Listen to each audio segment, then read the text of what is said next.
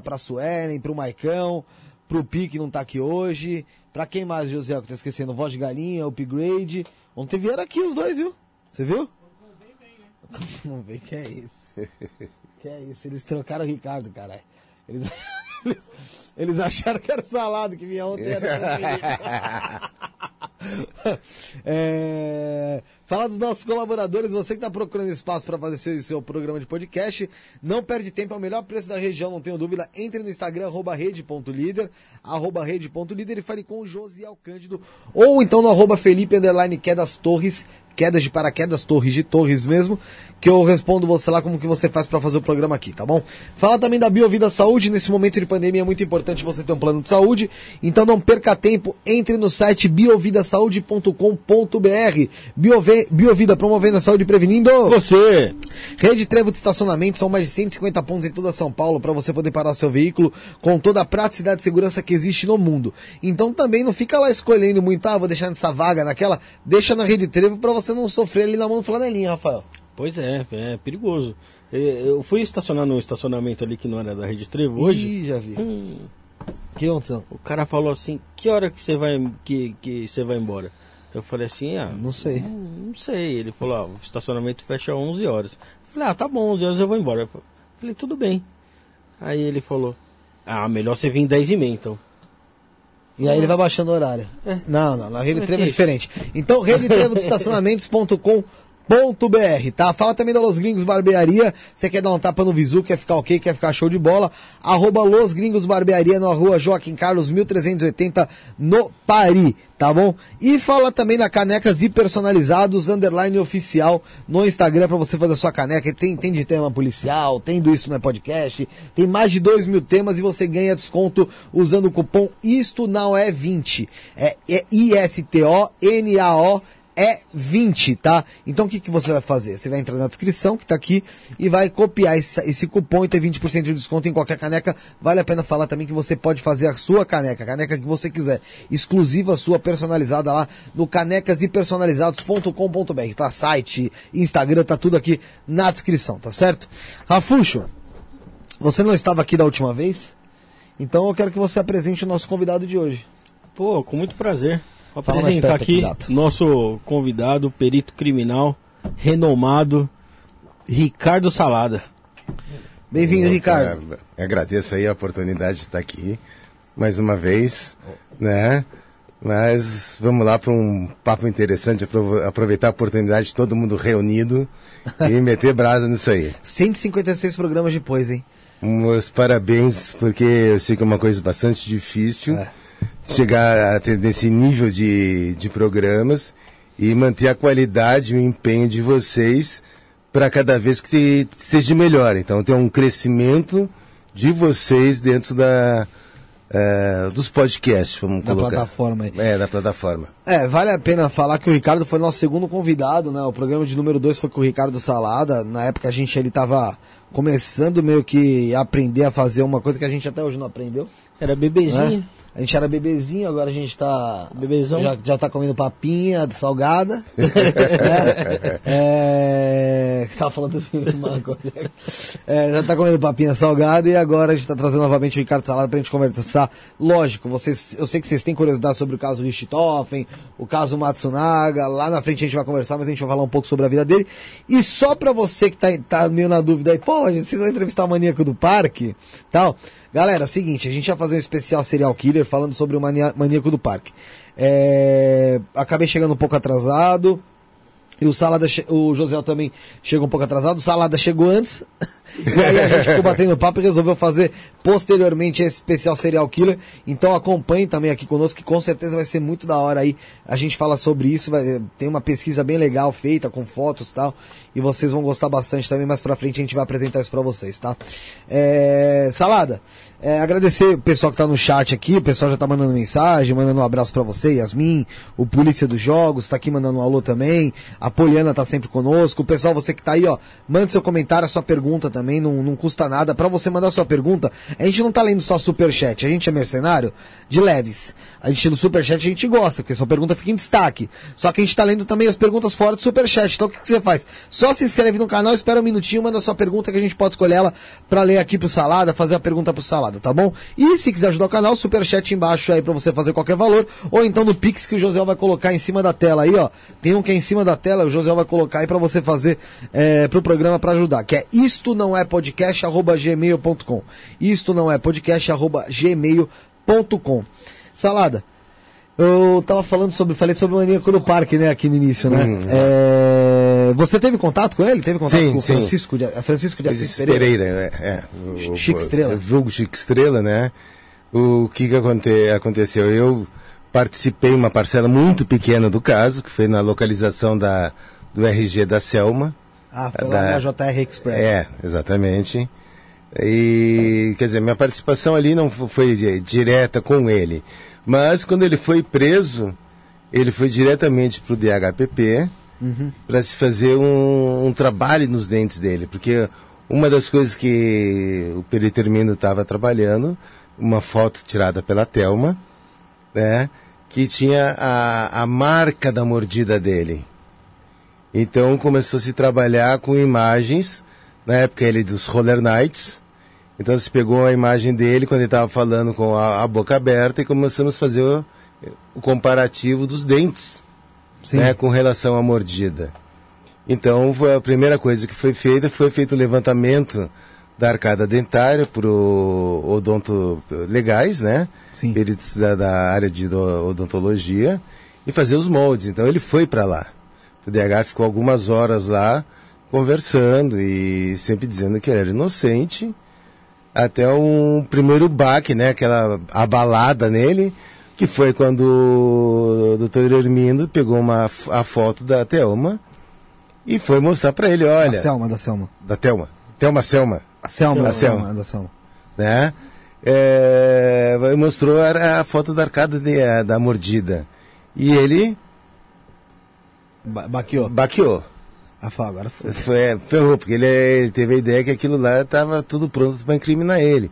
Que ele reclamava que ele, ele, eh, havia apanhado dos policiais no Rio Grande do Sul e perdeu um dente e que a gente estava muito preocupado com essa lesão dele. Então ele co- colaborou plenamente com todos os moldes que tinha que ser feito, que ele achava, não, até me bateu aqui, ó, esse dente. Tá, vamos, vamos fazer. É, porque ele foi preso no Rio Grande do Sul. Exatamente. Mas é, é- é engraçado ele pensar dessa maneira, porque ele já saiu fugido, né? Na verdade, ele, ele chegou, ele tava na empresa, parece que ele tentou, ele botou fogo em algumas coisas, É. e aí tentou dar descarga na, no, Na- no RG, no RG. queimado, que aí depois, por conta da não descer, por causa de ele ficar É. entupido, o, o patrão dele ali na época na JR Express, que era uma empresa de motoboy, ele É. pediu pra retirar o vaso, o vaso sanitário, e aí acharam o É, RG queimado. exatamente. Não foi? Exatamente. É, e, e aí quando, a- mas nessa época, nisso, isso acho que três dias antes ele já tinha desaparecido, né? Então, ele, ele estava em fuga. Ele, ele passou Mas- pelo DHPP antes de fugir, não Sim, mas passou, ele, né? ele passou é, uma vez antes, mas é que ele tinha cheque. assinado um cheque. Isso, Tá? exatamente. Aí ele contou uma história, porque o, o fato de assinar Ele o falou que ele cheque. namorava com a menina. É, ele precisou assinar, ele contou toda uma, uma história e acabou passando. Ah, foi E liberado. depois que Foi, ele, acabou- que ele fez isso, ele ainda matou uma. É, entende? Então teve. Ele eh, vinculou ele com relação ao cheque, mas não conseguiu vincular ele com as mortes. Né? Então o, crime dele que estava ali foi uma assinatura no cheque. Até porque até ele poderia ser só ladrão. Sim, um falsário, ladrão. É. ou- e até porque não, não era aquela situação, olha, eu vou passar um cheque de 30 mil. Né? Foi pra comprar um capacete de é, 150 reais. É, então um valor é, praticamente irrisório, né? Então você vê que não é ah, alguma coisa de grande valor. Então ah, acabou passando dentro da história que ele contou. Então se, se ele pegou um cheque e deu algum problema, a- a- o departamento de homicídios acabou liberando porque as providências não eram diretamente com o departamento, sim outras delegacias. Não, não tinha por que manter ele preso, alguma coisa. Ficou gravado, né? Então, quer dizer, não deixou de também de ser investigado. Porque ele teve contato com vítima. Então, você olha, vamos ver até onde. Então, se continua a investigação, mas não era o momento de prendê-lo. É que a coisa começou a juntar, né? A Isadora, Sim, a sim. Isadora aquela menina do cheque, tinha desaparecido. É. O cheque ele tinha apresentado, ele nos falou que não sabia nada do desaparecimento, depois apareceu o RG da Selma É. na, na- na- no vaso sanitário de onde ele trabalhava, aí falaram, peraí. Tá muita coincidência. Tá muita coincidência. Não, né? não é, É. possível, é, o cara é cagado dessa maneira, É. não. E aí nisso ele já tava em fuga, foi como Já. você falou. E aí parece que foi um pescador que, pelo retrato falado, pela Foi foto a dele, esposa do, do pescador que, que reconheceu que ele, né? reconheceu, né? E aí acabou chamando e o pessoal do Rio Grande do Sul prendeu ele É, exato. e trouxe pra cá. Então ele disse que apanhou dos policiais? É, falou que apanhou dos policiais, que, de, que tinha perdido um dente, e a gente deu atenção pra ele. Mas de lá ele não saiu mais. Não, não, já foi preso, porque ele foi, já foi preso no Rio Grande do Sul e foi transferido pra São Paulo. Mas ele, na- nessa época aí que quando vocês mostraram o RG da Selma, ele confessou já ou não? Não, não, é que, eu- é, é que assim, ó, a gente trabalha no lado pericial. Sim. Eu não trabalho na parte de investigação, ou a parte de interrogatório. O que eu sei que foi quando foi mostrado os- a marca dos dentes dele, foi o primeiro momento que ele tomou baqueada, que é daquela ele pulo pra trás. Você tava ali na hora, no momento? Sim, sim, tava ele falou que na hora? Não, não é meu não. Não, ele só ficou deu calado, calou. Assustou. né? Então quer dizer, porque ele estava sempre, estava no até começar os trabalhos, estava dizendo, fala, tranquilo, ó, não foi eu, não sei o quê, porque Deus sabe que que não foi eu, todo mundo sabe que não fui eu, que não tem nada contra mim, sempre aquelas é, aquele papinho, Todo mundo fala. é. É. É que ele era taxado muito de bom moço mesmo, né? O pessoal. É, mas, o- mas o que acontece? Normalmente os psicopatas são bons moços, entre aspas, dentro da sociedade. Eles são comunicativos, eles são gentis, né? Porque é uma característica, você não vai pegar um psicopata que seja brabo, sabe? Que seja ignorante com todo mundo. Normalmente eles têm um papo. O papo dele era tão bom que ele conseguia, quando encontrava uma pessoa, conhecia, falava que ia fazer uma, uma- Um book. Trabalho, um levava a mulher, ela ia de boa vontade pro meio da mata com ele. É, Então ele tem que ser gentil, uma boa lábia, que é uma das car- características de de grande parte dos psicopatas. ele tinha essa percepção de identificar uma vítima, né? Uma, uma possível vítima, um perfil ali Ele ficava parado ser, né? perto das estações de metrô, É. olhando ali, ele falou, e, e assim, tem uma coisa muito específica que ele fala que ele olhava as, as mulheres que estavam andando de cabeça baixa ou com cara de triste pra se aproximar. É, é, então, ele, mas ele, eles escolhem o seu perfil e, e ele tem a sensibilidade de falar o que elas querem ouvir. Né? De animar elas, dar um up na- na- nas vítimas, de forma que elas iam de bom grado com ele. Quer dizer, É, elas iam pra, pra, pro parque querendo ir mesmo. é, né? exato, então não, não, não- eles Ele não, não elas não, não, forçava não, não né? isso era só impressionou a papo. polícia, né? Porque ele não usava arma. É, Era só Ele o não papo. tinha arma, É, né? não, não, era só papo. Bom de lábia. bom- É um, um mérito dele nesse sentido, né? Tanto que casou. É, coisa que me é. impressionou é que na primeir, no primeiro mês dele preso, parece que ele recebeu mais de mil cartas. É, Sim, E ele não é, não é um De cara, não é nem um galã. Nenhum, tá louco. é, né? é, é, desculpa, mas eu sou mais bonito que ele. Pô, e eu sou feio. Nossa, pelo É, amor de é, Deus. o cara tá muito longe de ser um galã. É. O cara não é, não é nenhum bonitão. Não, mas recebeu muitas cartas de mulheres querendo casar com ele. Muitas, muitas. Bom, o polícia do jogo tinha mandado uma mensagem aqui, mas ele retratou, eu não ia ler, não, ele acabou retratando. O Elton Silva perguntou se você participou da remoção ou alguma coisa de, investigação ou perícia do massacre do Carandiru. Não, não, acho que não. Não, não, não. É de não, 92, não, não? é. Você entrou na polícia que ano? Eu, eu entrei em 93. Ah, ano A gente foi de- após o caso do, do Carandiru. Né, que foi uma, uma situação, do, por comentários, uma, algo, algo bastante chocante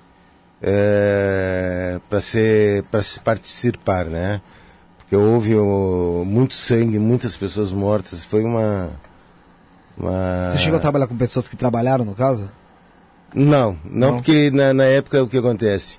E teria na, na época uma equipe especial que trabalhava nessas, nessas cenas mais. Pesado. É, é, vamos ser pesado, mas em presídio, em algumas situações era essa equipe especial, que eram peritos bem mais velhos. Né? E eu, como a que a gente fala calça branca, né? É, ela É. falando com a Sabra. Então jamais seria chamado para participar de uma ocorrência dessas. Mas você acha que realmente houve mais mortos do que, do que foi relatado pela mídia? Olha, eu vou, eu vou dizer o seguinte: segundo me informaram, sim, foram muito mais do que 111. E que houve uh, uh, muitas mortes, talvez desnecessárias, tá? Da mesma forma que, eu, que teve relatos onde os presos, na, na época, uh, um pavor que se tinha da AIDS, né, que era mais comum nos presídios, e que os presos vinham com seringas e objetos contaminados para cima dos policiais. Tipo, vou pro saco, mas É. você também tá fudido. É, você vai vir com essa seringa, você não vai chegar perto de mim. Né? Então também se fala muito disso. E tinha é, arma de fogo, tinha é, várias ah, armas brancas. Então é, é- é difícil de se avaliar para quem está do, do lado de fora. Porque sempre existe a teoria da conspiração. Então, é, diz- dizendo que é uma coisa é, mentindo para mais, outros mentindo para menos. É a, é a história das, das três verdades, né? A É. verdade de um lado, a verdade É. do outro. Eu e a eu sei o verdadeira- seguinte, a verdadeira verdade. que eu- se eu tivesse numa que entrar num lugar desse, viesse al- alguém na época com uma seringa com AIDS para perto de mim, Bala. eu ia meter bala, Eu também, pô. entendeu? Eu não ia esperar. Não sei tá? se é verdade ou mentira, Sabendo que o- você pega um, um nordestino e dá uma faca para ele, se eu conseguir eu fujo. É que, Porque os caras com uma faca na mão é, pior que qualquer arma que é existe. que aquela bom situação, se mesmo. o cara tá dentro de um quadrado desse aqui e eu tô lá fora, ele não vai me pegar, né? Aí Não, não, vou mas botar a arma lá dentro e... Não, não, não, mas, mas esses daí, parece o que ele falou, parece que estavam em cela aberta. As celas estavam trancadas. Tava aberta. Não, se tivesse na, na cela, não tinha rebelião. É, as, as- não- não não- fechado. as, as trancas não funcionavam. Porque o, o que acontece? Eu, uma vez eu fui dentro da Fundação Casa, então era aquela tranca, eles deixavam a tranca a- a- fechada, né? Mas com o portão aberto, com a grade aberta. E ficava batendo na parede aquilo até quebrar a solda das portas. Cara, E aí quebra a solda das portas. Aí... Então, o cara tá vindo com uma, uma agulha, eu vou te pegar, meu irmão. Uma faca, um estilete, não sei o que. Eu não sei. eu- Sei lá, né? Eu não, eu, eu, enquanto tiver munição, Não, é- é- Tem. eu e ele... Vai eu, ele. né? é, é, então, eu- agora, exatamente o que aconteceu, da forma que aconteceu, tá? Eu digo assim, só quem teve lá. Sim. Quem não teve lá, tá ah, comentando algo que, que não viu, que não participou. Então eu digo assim, fica difícil da gente dizer assim, olha, não, houve realmente uma chacina, ou a atuação dos polícias foi correta. É difícil dizer. É só do que você ouve falar, né? É, é, exatamente, é o que eu ouvi falar. E quem conta um conto aumenta um ponto. Ah, sim, com Né? certeza. Então é difícil a gente avaliar uma coisa que a gente não participou e onde as histórias vêm picadas. Né? Não tem alguém que olha, não, foi isso, isso, isso, isso, isso, isso. E eu não conversei nunca com nenhum policial que participou. Então eu, eu também não posso tecer comentários e opiniões mais fortes em cima de uma situação que eu, infelizmente, eu não. Eu desconheço. Uma única verdade que, pode, que a gente pode dizer é que o governador Fleury autorizou uma invasão, uma incursão lá dentro. Mas eh, eh, pe- pelo que eu sei, o, o pavilhão 9 era onde estavam os piores presos de comportamento. O, o- foi autorizado os policiais cumprir a sua missão. É, É difícil dizer ao contrário. é. Então quem, quem é o culpado seria o Fleury. É. Porque É, o Fleury então, autorizou para o comandante autorizar os, os soldados a, a entrar. Então, quem deu a ordem. Mas é, é tipo, é isso aí sabe o que acontece? É, depois de acontecer a situação, todo mundo fala. No caso da Eloá É Loaco Tá. Lindenberg Lindenberg, e a Nayara. né? Aí o, que- o que acontece? Tinha atirador posicionado para atirar nele. Tive- teve muitas oportunidades. Você tava nesse caso ou não? Não, Nesse... não, ele é gente- porque ele era Santo André, né? É. Então o que, que aconteceu? A PM resolveu entrar, tinha uma barreira, deu errado e deu no que deu. Aí todo mundo pergunta, por que que não atiraram nesse cara? Ele várias vezes colocou ela pra fora, ficava ele. Sim, não, mas ele, mas mesmo às vezes ele sozinho lá pra pegar a comida, pra pegar não sei o É. quê, ele na janela. Aí, pessoal, por que que não atiraram nele? E se tivesse atirado? Aí tem o cara do, do ônibus lá no Rio de Janeiro, que tava com todos os passageiros, os passageiros eh, eh, dentro do ônibus, ele com, eh, boa- eh, com coisas, objetos com gasolina, que podia explodir, queimar todo mundo. Aí o policial atira, mata ele. Aí você, pô, por que que matou? Entende? Teve, teve aquele outro lá que esperar. matou a menina que tava de refém, né? Então, mas é. Mas, Aquele é do ônibus do 57. É um Ah, 57 tá, tá, no. o 57, isso. É, que ele, ele, foi- ele tava com a Esse arma é- esse- esse destravada é- e brum. Esse aí é verdade. Então- é, então- nos anos 90. É, então sempre é difícil, porque é aquela situação. Se a polícia age e acaba uma, um, um bandido morto, é por que, a Ju matou o cara e não foi com conversa? Se ele não, a polícia não age e o cara apronta alguma, morre alguém, é por que, que não matou o cara? Então sempre está errado. A polícia sempre vai estar errada se ela matar antes que aconteça ou eu, eu não mata e dá uma, alguma coisa errada, porque alguma vítima morre, a polícia sempre vai estar errada. Mas está errada porque atirou e está errada porque não atirou. Entende? Então, o falar depois do que acontece, julgar depois do que acontece, é fácil. Porque você já viu o resultado. Né? Então eu faço, pô, não devia. Deu errado. Deu errado. Sempre vai dar errado. É, que Entende? Matar, o, la- matar o ladrão tá errado. Não matar o ladrão e ele matar outra pessoa também tá errado. Então vamos proteger o inocente. Mas qual é que tá Nem certo? sempre você consegue prender o ladrão e salvar o inocente. É Exatamente. que a gente, vai- a gente vai acabar julgando mesmo, isso aí não tem jeito. né? É, mas é, mas é uma, é uma Mas hipocrisia. Pra mim, eu vejo Vai como... ter caso que matar o ladrão tá certo, e vai É. ter caso que vai tá, matar o ladrão vai estar errado também. Então, ma- mas quando que tá certo e quando que tá errado? É. Quando o resultado, depende do É, resultado. exatamente. Então, falar depois é fácil. É, Por isso que eu digo. mas é, falar Por exemplo, É, se né? você for pegar o Lindenberg mesmo, o Lindenberg, o pessoal, da- no caso da Loa, é, não, pare, não, não se parecia um, um- um marginal. É. Não. Ele era um, um, É um moleque, cara, era é, normal. velho, pirou, lá. pirou, fez uma merda, percebeu que tava na merda, já tava gente lá embaixo falando que ele tava na merda, ele falou, mano, e agora? Eu acho que se ele tivesse a oportunidade de voltar no tempo e falar, cara, na boa, vou passar direto do prédio, ele faria. Sabe? Só que acontece, ele já tava lá com a menina e com a amiga dela. Já botou as duas de refém. As- e outra, adolescente, você sabe como é que é. Ela deve já ter lançado pra ele. Não quero mais meme, dane-se e tal, não sei o que. Um cara já pirou, sacou, já jogou na cara da menina. Louco que tava.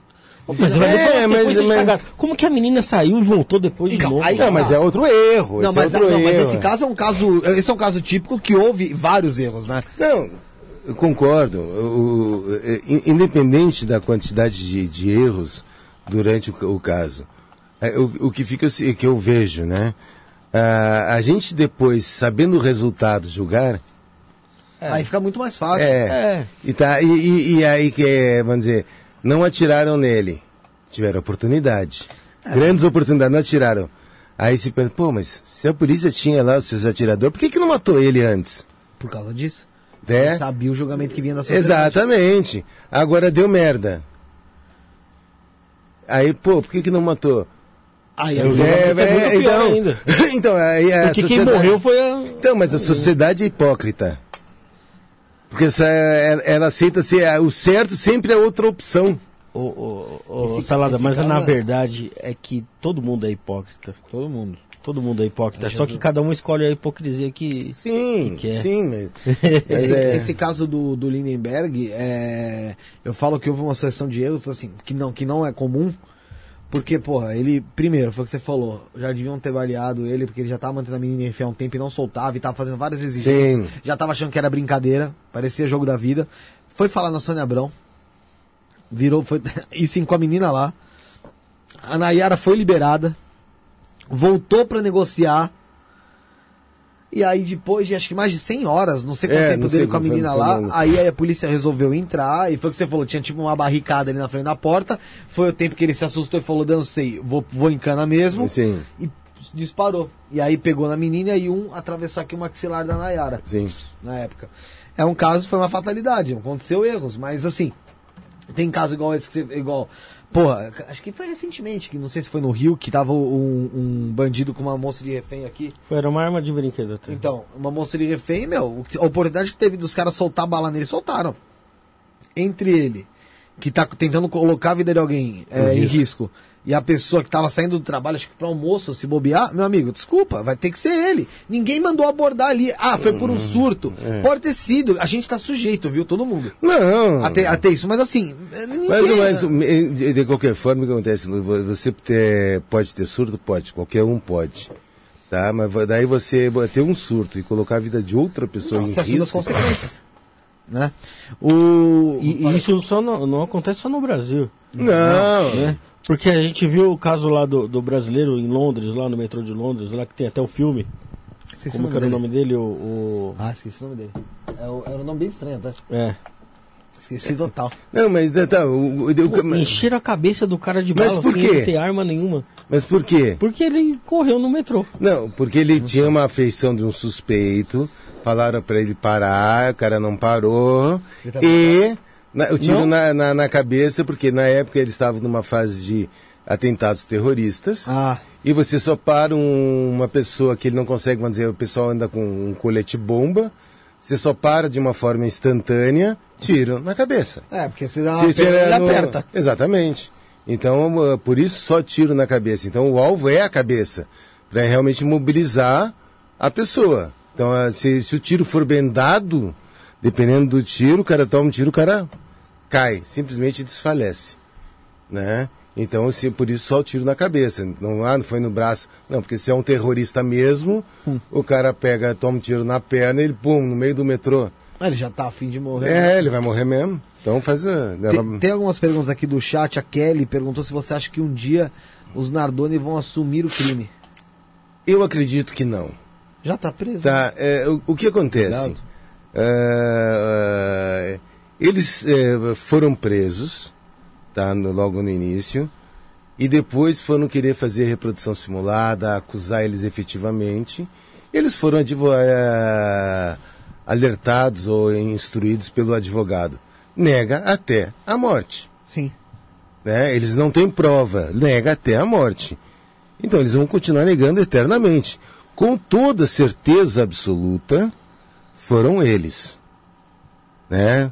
Existem alguns detalhes no, no- na ocorrência, vamos colocar assim, que só pode ter sido eles. Tipo o que assim? É... Tem uma foto que mostra a, a cama da criança, Sim. Ah, ah, né? Então o que que ele, o que que ele falou? Que ele entrou, levou a, a, a menina e colocou na cama dela. Tá? Na foto da perícia tá a cama da menina cheia de boneca de pelúcia. Aí jogou a menina em cima dos do boneco? Então ele tá mentindo. Já é uma mentira. Já é uma mentira grotesca. O outro ele falava assim, olha, eu, é, a- a- entraram na minha casa. Primeiro ele viu o cara, tinha uma pessoa dentro da se casa tivesse dele. passado por ele, né? É. Agora, o que que acontece? Se eu vejo alguém que sai da minha casa, que está na minha casa, ele vai passar por mim? Pode até ser, É. mas vai ter que me bater. Você vai se agarrar. Eu vou me agarrar, eu vou, vou para cima, vou, vou- perder provavelmente. Entende? Mas ele Não não vai, vai não vai engólito, enco- é, batido não vai. Alguma né? coisa no teu corpo. Alguma coisa vai acontecer. Entende? Vai lá, vai lá, vai lá. Aí o, o que que acontece? Aí falam da chave, né? Ah, olha que o apartamento teve em exposição, alguém pode ter feito cópia da chave. Já é um absurdo, tá? Para matar uma menina. É, Absurdo. Aí se levantaram que eles eh, levaram um chaveiro lá para trocar o segredo da fechadura. Entende? Então tudo que eles falavam tinha alguma coisa contra. Fora que parece que foi encontrado, não sei se foi com luminol que usaram, parece que um, um mancha de sangue perto do sofá. É, é, é, o, o que acontece? É, nessa parte pericial, como eu não participei, não eu participou, prefiro não. Quem foi o perito desse caso, você lembra? É, o perito foi o Sérgio. Que fez o local, foi o Sérgio. Depois foram feitos os exames complementares. eh, que foi a da doutora Márcia e a doutora Rosângela, que era a encarregada do, do núcleo. Né? Mas o local em si foi o Sérgio. Entendi. A Eliane você falou pra você mandar um ab- Eliane Vilma, pra você mandar um abraço pra ela, que ela ama ver seu trabalho aqui, ó. Eliane Vilma. Grande Eliana, Eliane Vilma. Eliane Vilma, um grande abraço para você. Espero que continue acompanhando e que eu possa estar esclarecendo algumas coisas e trazendo sempre coisas novas para você. O Polícia dos Jogos pergunta: como é feita para a descoberta nas investigações serem mantidas em sigilo e por que essas informações eh, têm importância e não podem ser vazadas? É assim. E como são vazadas também, né? Quando são É, vazadas. o, o que se trabalha para que não haja um vazamento é que às vezes, é, em alguns casos, você sabe que- quem é a autoria, tá? Mas é, para que seja tomada alguma providência, não basta saber, você tem que provar. E se você, é, vamos dizer, va- vazar alguma informação, dependendo da, da informação que, que vaze, a pessoa, ou ela pode fugir, ou ela pode destruir alguma prova que a incrimine. Então vai dificultar muito o trabalho de investigação. Não só da a parte pericial, ela é feita no, no local dos fatos. Mas tem a parte de- dos investigadores que vão analisar junto à parte pericial e muito mais. Então, se você eh, começa a dar o, que tal pessoa é suspeita, tal coisa foi levantada, tal, então eh, pode atrapalhar em muito ou até tornar inviável a investigação. Então, por isso que é, é, a- a- o ideal é que não se tenha vazamento de informações, a não ser que seja uma jogada que eles queiram que, que vaze é propositalmente estratégia, aí numa- dentro de uma estratégia da investigação, mas eh, se não for dessa forma, vai atrapalhar a investigação, vai ajudar o, o autor de algum crime. Então, por, por isso esse controle. E depois, normalmente, quando o caso está resolvido, então se abre um pouco mais essas informações. Mas até lá, é- é- muitas vezes é crítico essa, esse vazamento de informação. Pessoal que tá assistindo, não esquece de compartilhar. Você tá vendo aqui, ó. Compartilha no grupo da família, no grupo dos polícia, no grupo dos bandidos. Compartilha no grupo da igreja, compartilha em tudo que é grupo aí pro pessoal assistir, tá, gente? É fácil. É você que tá assistindo pelo celular, tá aqui do lado, ó. Compartilhar, tem uma setinha pro lado assim, ó. Você clica nela, copia o link e joga lá, tá bom? E não esquece de deixar o like. Deixa o like na publicação que é importante também. Ô, Salado. Fala, Rafael, que você fala, desculpa. Ô Salada, e tem muito conflito entre o perito e o legista? Porque imagino que tenha alguma divergência às vezes. Não, é, é, é, às vezes é, é que assim, ninguém é perfeito. Todo mundo pode errar. Sim.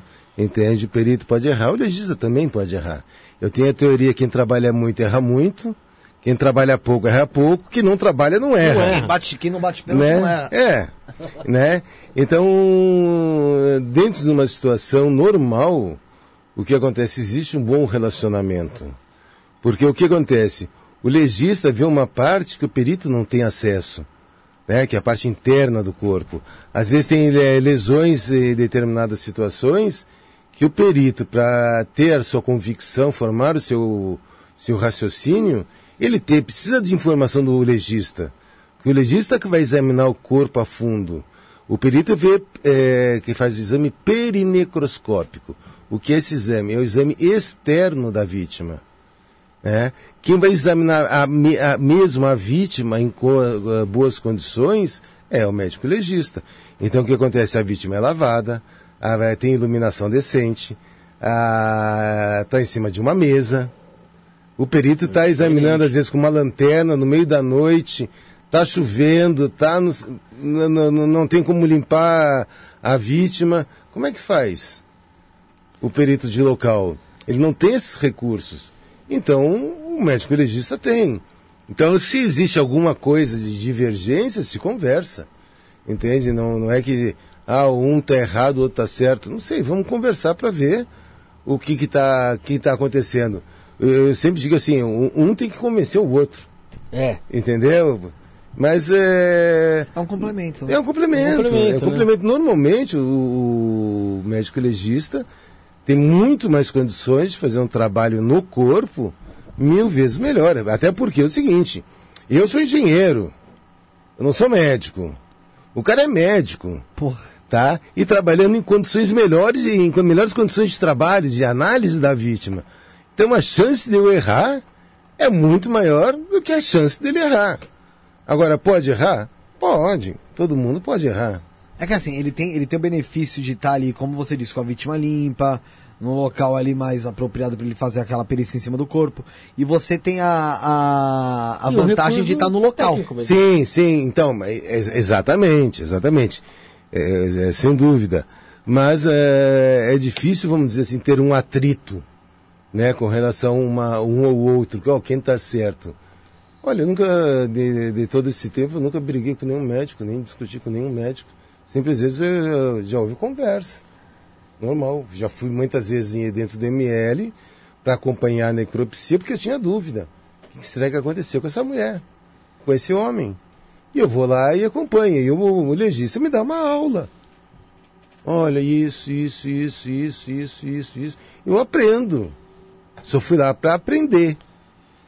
Né? E da- das vezes, graças a Deus, um bom relacionamento é um grande aprendizado. Agora, quem não erra? Não tem como. É que a né? impressão que dá é que o legista vai chegar pra você, ó, salada, você colocou no relatório isso aqui, mas não tem nada a ver, meu, ó. Não, não, não, não. Um-. Chega lá tem mais voz confrontando, Não, não. não. É, É. é. É que, é que fica o seguinte: existem pa- pa- parâmetros, tá? Vamos, vamos supor o seguinte: ah, o médico legista ele fala que tem resíduo de disparo.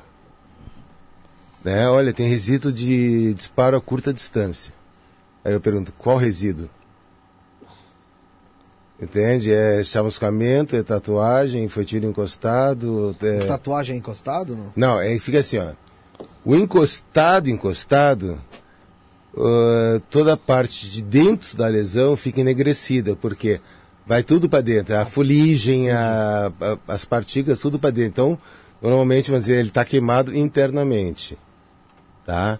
Se ele tiver curta distância, é o chamado queima-roupa, realmente queima. É o, a, la- a labareda da explosão, a chama. Se ele está mais distante, vai a fumaça. Então fica enegrecido onde, onde teve o tiro. Próximo do local. É, se você tiver mais distância, aí é o que acontece. As partículas de, vou dizer assim, pólvora, mas não é pólvora, é um propelente, né? Um produto que a gente chama vulgarmente de, de pólvora, que não é, vai queimando e atinge a pele. E ele queima a pele. E fica uma tatuagem. Se a pessoa sobrevive, aquilo ali fica marca pro resto da vida. Então por isso zona de tatuagem Nossa. né? Então aí para mim é importante isso aí, porque o que, que me caracteriza? O que, que aconteceu no, A distância. a é distância. e tal. Aí então para dar uma distância curta distância, ou foi uma eh, execução sumária, ou ele teve uma briga, ou alguma coisa. Então é um elemento a mais de informação para o perito. É, porque é uma volta no tempo, né? Querendo É. Você tem que voltar no tempo para entender o que aconteceu. Exatamente, exatamente. E aí para a gente é uma informação importante. No caso Ioki, né, o Marcos tinha zona de tatuagem. Né, uma zona pequena de tatuagem, que é um disparo de a curta distância, porque esse, o que acontece? Você imagina assim um cone, né? Quanto mais próximo do cano, esse cone é menor. Então a concentração de partículas é maior. Se você vai distanciando, Ele- o cone vai abrindo, abrindo. e a quantidade de partículas vão ficar mais espalhada. Então você consegue até disso aí você consegue estimar A a distância. distância que foi dado o disparo. Entendi. Entendi. Entendeu? Daqui a pouco a gente entra no caso de Ioki, eu já vi, você falou Ioki, daqui a pouco o pessoal começa. Ah! É, a Eliane perguntou se você é a favor ou contra da pena perpétua. Eu, o, o que acontece? Eu, eu seria a favor da, da situação. Cumpra a sua pena. Foi condenado a 20 anos, cumpra seus 20. Foi condenado a 30 anos, cumpra os seus 30. E não da- dos benefícios uh, uh, muito grandes. diminuindo, daqui a pouco você É. dois. Então, então o que acontece? A perpétua, se você in- interpretar, vamos dizer, dentro de um, de um crime violento, Tipo o próprio maníaco do barco, ele foi É. condenado a 280 anos ou mais. É, e- então Comprou é uma os 280. pena- Compra os 280, é a pena dele. Agora vai ser com 30. Eu também acho injusto. Né? Teve um, um outro caso do- de um cara que foi condenado a 50 anos. cumpre seus 50 anos. Ele tem 20, saiu com 70. Qual é o problema? Ele não foi condenado a 50 anos? Ele teve uma escolha, né? E por que, que não, foi, não vai cumprir os, os 50 anos dele? É, se ele, se ele cometeu três crimes de 17 anos, né? Por Sim. exemplo, ele tem que 51 cumprir. né? anos. Pô, Acabou. Entende? Então eu, eu É acho que justo, né? o. Sim. Eu acho que o nosso sistema de penal está muito errado. Né? É, então teria que dar uma reformulada muito grande nisso aí no nosso sistema, das penas e a parte como cumprir as penas. Sou a favor, a favor de, de uma progressão? De repente até sou a favor de uma progressão. Mas um cara que é condenado a, vamos dizer, a 30 anos, a progressão tem que ser depois dos 20, 25 anos que ele começa a ter uma progressão. Sim. Não, vamos dizer, se você pegar o cara pagou, Um foi condenado a 30 pena. anos, se ele for primário é um sexto. Em 5 anos ele começa no, já no semiaberto, já pode ser Ah, a gente pode falar do caso da Suzane mesmo. A Suzane, quantos anos ela foi condenada? É, a Suzane já tá- já Ela tá- tá quase 20. Ela é, foi na 39? É 39, 50%. Não, mas mesmo assim ela já tá tendo uma progressão há É. um tempo, né? Então, vamos dizer, no caso da, eh, da, da, da Suzane, eu, eu acho que, então, por isso que eu digo assim, ter- teria que ter uma reformulação, porque o, é tipo assim, perguntar, você é a favor do ECA, Estatuto da Criança e do Adolescente? Sou. Acho uma coisa fantástica, tá? Só que não é para todo mundo. Porque você vê um moleque de 15 anos que sabe muito bem que faz uma arma, que quer o matar, e se ele matar 10 pessoas, ele cumpre no máximo 3 anos. Eu fiz, fui fazer uma reprodução simulada de um moleque tá, que tinha participado de um roubo é, armado. Ele pagou 3 meses. Entende? Aí ele não sabe o que, que é um roubo. Lógico que sabe. Não sabe o que que é um revólver, não sabe que ele pode matar alguém com isso aí. Por que três meses? Então, eu acho errado. Aí, o que acontece? O, a nossa legislação não permite essa di- distinção. Né? E, e isso que eu, que eu acho errado. poderia Agora- ser uma avaliação caso a caso. né? Exatamente, porque aquela criança que nem aquela, pô, o menino trancado dentro de um, um, de um- tonel um tonel, tá? Ali com fezes, com urina, com não sei o que, passando fome. Pô, o- os pais têm que ser presos, entende? Por tortura, com o agravante de seu filho. Eu tinha que pegar sei lá quantos anos. Aí o ECA é interessante, a proteção dessa criança, que realmente a criança é a vítima. Agora, desses. Mas é, o, o pai dessa criança de 15 anos aí, que sabe manejar um revólver, que sabe matar, que sabe roubar, também tem que ser responsabilizado. é, mas é. é- mas Sabe- eu- sabe qual que é o problema eu, também, Eu concordo em parte, eu concordo em parte porque. Mas sabe qual que é o problema também, Salada? Que a gente está num país que não oferece educação de qualidade, que não oferece É, não, não, cultura, não. que não oferece, sabe? Eu, eu concordo, que concordo. é, é uma transferência de responsabilidade também. Então, eu, eu concordo. Só que não. Pra, pra- olha, eu, eu conheci um cara, conheço.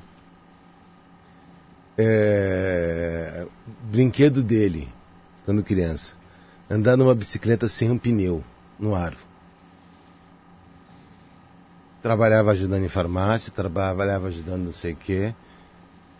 Foi morar em Campinas, trabalhava em banco, é, casou, filho, se formou em Bragança Paulista, ia todo dia e voltava de ônibus fretado, tá?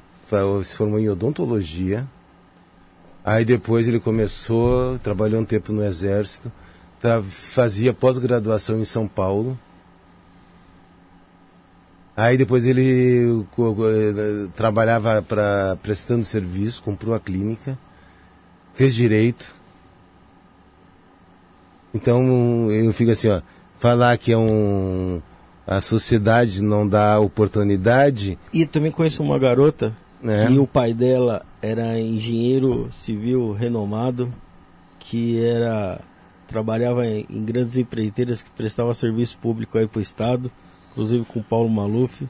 E aí depois ela começou a estudar né, em grandes cursinhos aí, entrou numa boa faculdade. Só que aí depois ela, ela arrumou um namorado e aí deu umas pauladas na, na cabeça do, do namorado dela. Ah, essa ele conhece também. Mas é, é- que, o- acho que assim, esse termo, vítima da sociedade, é uma é- porcaria. Exato, então, é uma porcaria. não, exa- não, então, exatamente. Mas assim, a- o, que, o que eu acho horrível é que isenção de responsabilidade. Sim, sim, concordo, concordo. O, o- que eu digo é o seguinte, justamente o que eu, eu quis eh, citar como exemplo, que era uma pessoa que teve uma infância extremamente humilde e hoje o cara está muito bem de vida. Entende? Então, essa, eh, dizer assim, ó, a vítima da sociedade, menos. É claro, vai vir. O cara não quer entrar numa empresa ganhando mil reais, porque ele quer entrar numa empresa ganhando o mesmo valor do salário do diretor, que trabalha lá há 40 anos. Sabe o que, que Entendeu? é? É, é? é a porcaria da tal da meritocracia.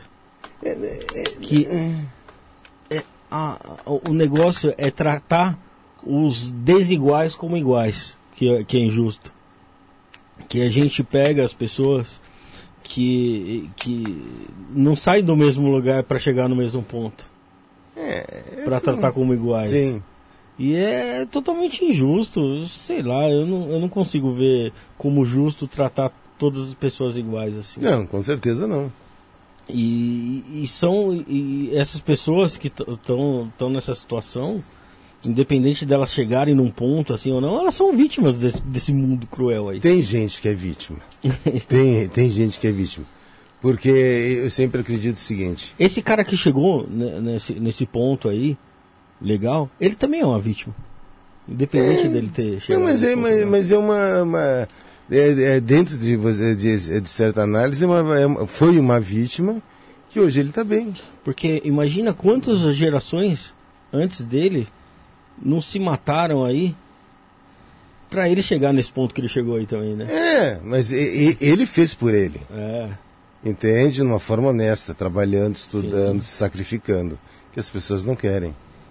É mais fácil você vender cocaína, farinha na esquina, É. do que você vai se matar estudando. Ô, Salada, a gente comentou no início do Maníaco do Parque. Né? Oi. Você chegou a pegar uma- algum caso de que você periciou que era também de. Hum, dele? de- não, não. De serial killer? Hum, não me recordo. É, é que assim, ó, hou- houve alguns casos que eu não sei se é, eu não era, não acredito que fosse de serial, mas um grupo na Zona Sul que estavam matando ah, pessoas de um determinado bairro. Ah, então era um grupo. Era um grupo de, de pessoas que eles tinham invadido um terreno grande e estavam loteando e por alguma desavenças eles iam matando algumas pessoas. Não propriamente um serial killer, né? Eu vi alguns casos, tipo aquele do, do, do Maranhão, mas assim, participar diretamente realmente não. E teve algum caso que você queria muito ter feito a perícia e não fez? Eu acho que o- um caso que seria interessante seria o do Pesseguini. Perseguindo? né? Que eu acho que é ali um local é, bastante rico tecnicamente, é, né, é, pela tragédia, né? É, cinco pessoas mortas, mas eu acho que é um, seria um caso bastante interessante. Quem fez a perícia nesse caso? Foi o perito Rafael. Rafael. É, mas é, é, seria, seria um caso bastante interessante. Ah, mas, é, e, e- mas assim, muita gente fala até sobre esse caso perseguindo. Eu sei que você não trabalhou nele, né? Mas assim, é, falam que a cena foi adulterada. A própria Isso Thelma, quando veio aqui, ela até falou que não aguenta mais falar do perseguindo. É, que falou que tinha mais de 100 viaturas lá, muito policial dentro da casa. Sim. E aí sim ela chegou. Então, assim, o pessoal meio que invadiu a casa com os corpos ali é, estendidos. Você acha que isso pode ter atrapalhado um pouco da perícia da investigação? No, assim, você no seu espaço de perito criminal, falando. O, o que fica é o seguinte: o, o pessoal pode eventualmente ter é, contaminado alguma coisa? Eu acredito que sim. É, pela presença de pessoas estranhas. Sim. Eu acredito que ninguém ficou mexendo nos corpos. É. Né? Então eu acredito que parte do local estaria idôneo. Chega assim, ah, tá, o local inteiro está idôneo. Não, mentira. Né? Então eu acredito que parte do local estaria idôneo. O, eu sei que na época foi o doutor Hermindo, é, que não era o plantonista, era dos encarregados do, do núcleo na época, tá?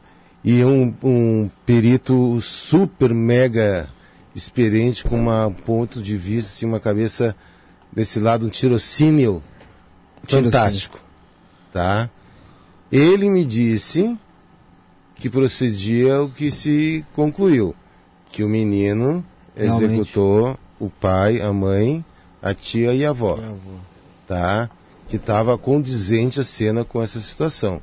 Foi feito ele acompanhar o local e depois alguns exames complementares, tá?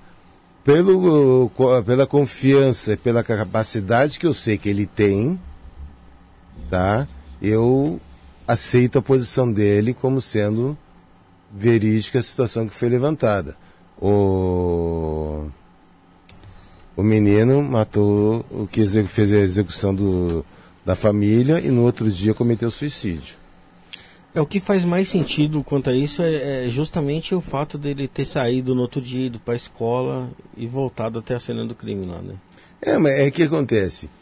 É, a, a- a- a situação que ele é, iria fugir com amigos, o que, que dá isso aí?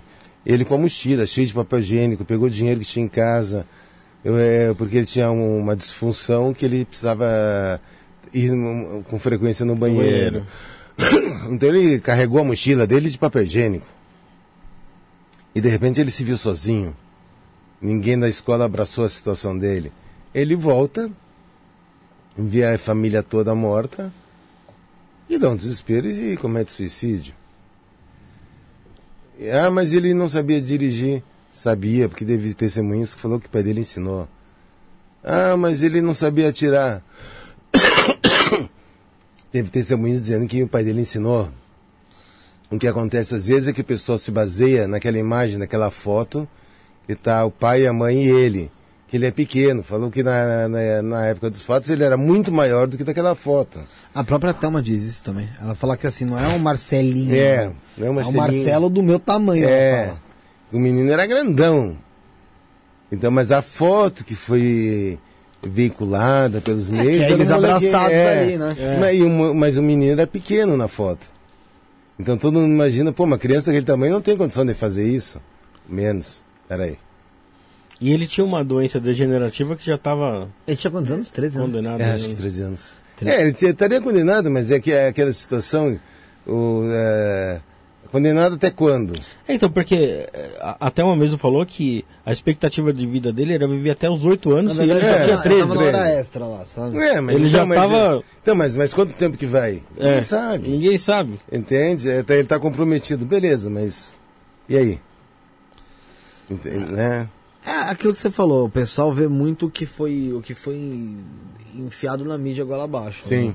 É, é óbvio que todo mundo tem as suas dúvidas, até. É que abre pra muita coisa, né? Ah. Pô, né? É, tem a teoria da conspiração.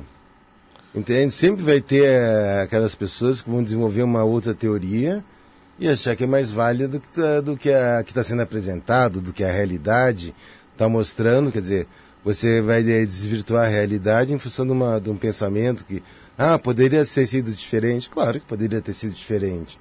Mas não é isso que o local estava mostrando. Só isso. Ô Salada, qual que foi. Você, você, você tá trabalhando ainda na perícia. Sim. Qual foi o último caso que você periciou? Ah, mas faz tempo que, é, que fica assim, ó. Eu estaria para trabalhar na perícia quando tá, eu fui transferido recentemente de, de núcleo. Eu estava fazendo só reprodução simulada, Ah, lembra, você falou. né? Então, o que acontece? Dentro da reprodução simulada, eu não trabalho diretamente nos casos que estão acontecendo.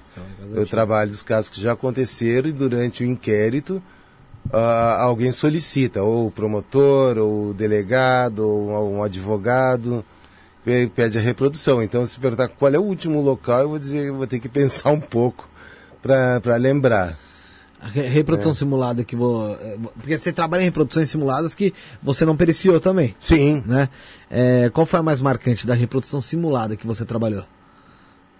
Ah, cara, Que pra quem não entende é reconstituição. é, é, é, é que a Constituição é um termo antigo. É, antigo. Né? Então hoje se fala em reprodução simulada. Que- Ah, eu não, não me recordo assim, porque. De algo marcante? É, não, não, não- realmente não me recordo. Já levou na naturalidade. Ah, uma. Não, uma marcante, uma reprodução que o. O, o, o cara matou a, a ex-mulher e o filho. Né? E ele tava. Foi alegado que a mulher matou o filho e cometeu suicídio Isso aqui ele passou. né? E aí foi, foi na investigação, pegou o cara e o cara confessou. Então a gente foi fazer a reprodução, porque a, a morte da mulher a gente conseguia, entre aspas, justificar, mas não como foi a morte dessa criança. Né? Então a gente estava trabalhando nisso aí, que ele sempre alegava que não, não se lembrava. E chegou lá a determinado ponto, ele acabou dizendo, não, não me lembro. Então acho que talvez até da parte de um subconsciente dele ou dele mesmo estaria atrapalhando essa parte com da morte do filho.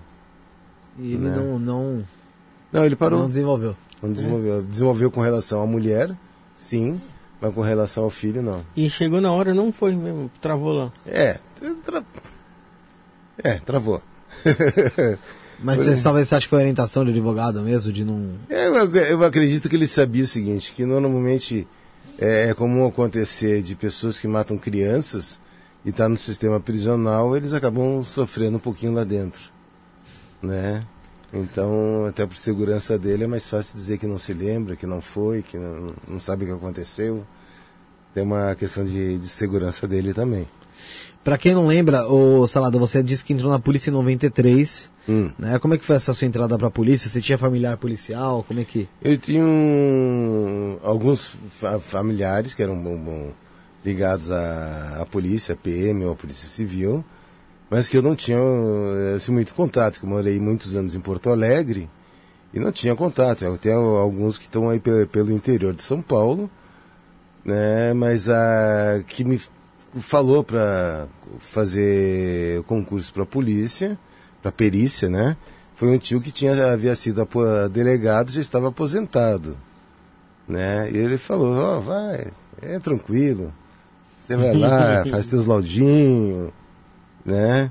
Faz teus ah, teus atendimentos, é, é tranquilo. E o negócio é buraco mais embaixo. É, não é né? tão simples É, assim, não é tão simples assim, é, faz muitos locaizinhos, muitos laudinhos, né? É uma, eu digo que é uma profissão de sacrifício. Não, não dizendo, não estou arrependido, eu falo que eu me realizei como perito criminal, é uma linda uma profissão, mas é trabalhosa, tem que se abdicar de diversas coisas. Você, todo mundo vai viajar para festa, fe- praia, não sei o que, e você tá de plantão, né? Então é, E é, e é justamente quando tem épocas de festa que acontecem É. mais coisas, né? É, cê- cê- al- alguém tem que estar trabalhando, né? Essa é uma boa pergunta. Tem alguma época que você vê que, que acontecem mais crimes? Vamos supor, carnaval. É que assim, ó, Natal. então, o que acontece? Final de ano é, é muito suicídio, é a depressão, né? Então, a- a- aumenta é- é- essa questão. Antes do Natal, é roubo, latrocínio, porque o cara reagiu que eles que os ladrão quer dinheiro para passar o, Pra ficar de boa. ficar de boa, né? Se você pegar carnaval e outras festas po- po- populares, tem muito crime? Tem. Só que como tem muita gente na rua, ele acaba sendo socorrido. Né? Então, se alguém vai fazer alguma coisa, vai o crime contra a pessoa. Mas às vezes você não, não deixa nem vestígio. O cara levou uma facada, não sei o que, acaba botando na ambulância e vai embora. é, acaba sendo socorrido. Né? O, o mesmo fi- final de ano, tem também muita gente na rua, mas normalmente final de ano é mais suicídio. É a parte da depressão, onde se fala da festa familiar e a pessoa tá mal com a família, tá. Ou não tem mais família? É, ou não tem, então é mais. Suicídio é mais comum. Muita gente fala do caso da Suzane Richthofen, mas você chegou a, a periciar algum caso também que, a, que o filho, a filha, Sim, matou pai e mãe? sim, já peguei. Teve casos? Teve. Mais de um? Vários. Vários? Eu tive, eu tive assim, um que, o- que o, foi o, o filho com a mãe matou o pai. Tá? Não, Oh. isso não é nada. Comprou Comprou e enterrou dentro de casa. Putz, meu. na sala. Enterrou dentro de casa. Mas como é que foi esse crime aí? Ah, é, é, é, brigaram, ca- mataram e enterrou. Mas já vinha, já vinha de briga. É, já vinha de briga, mas. E é, mas enterrar dentro de casa é ruim, né?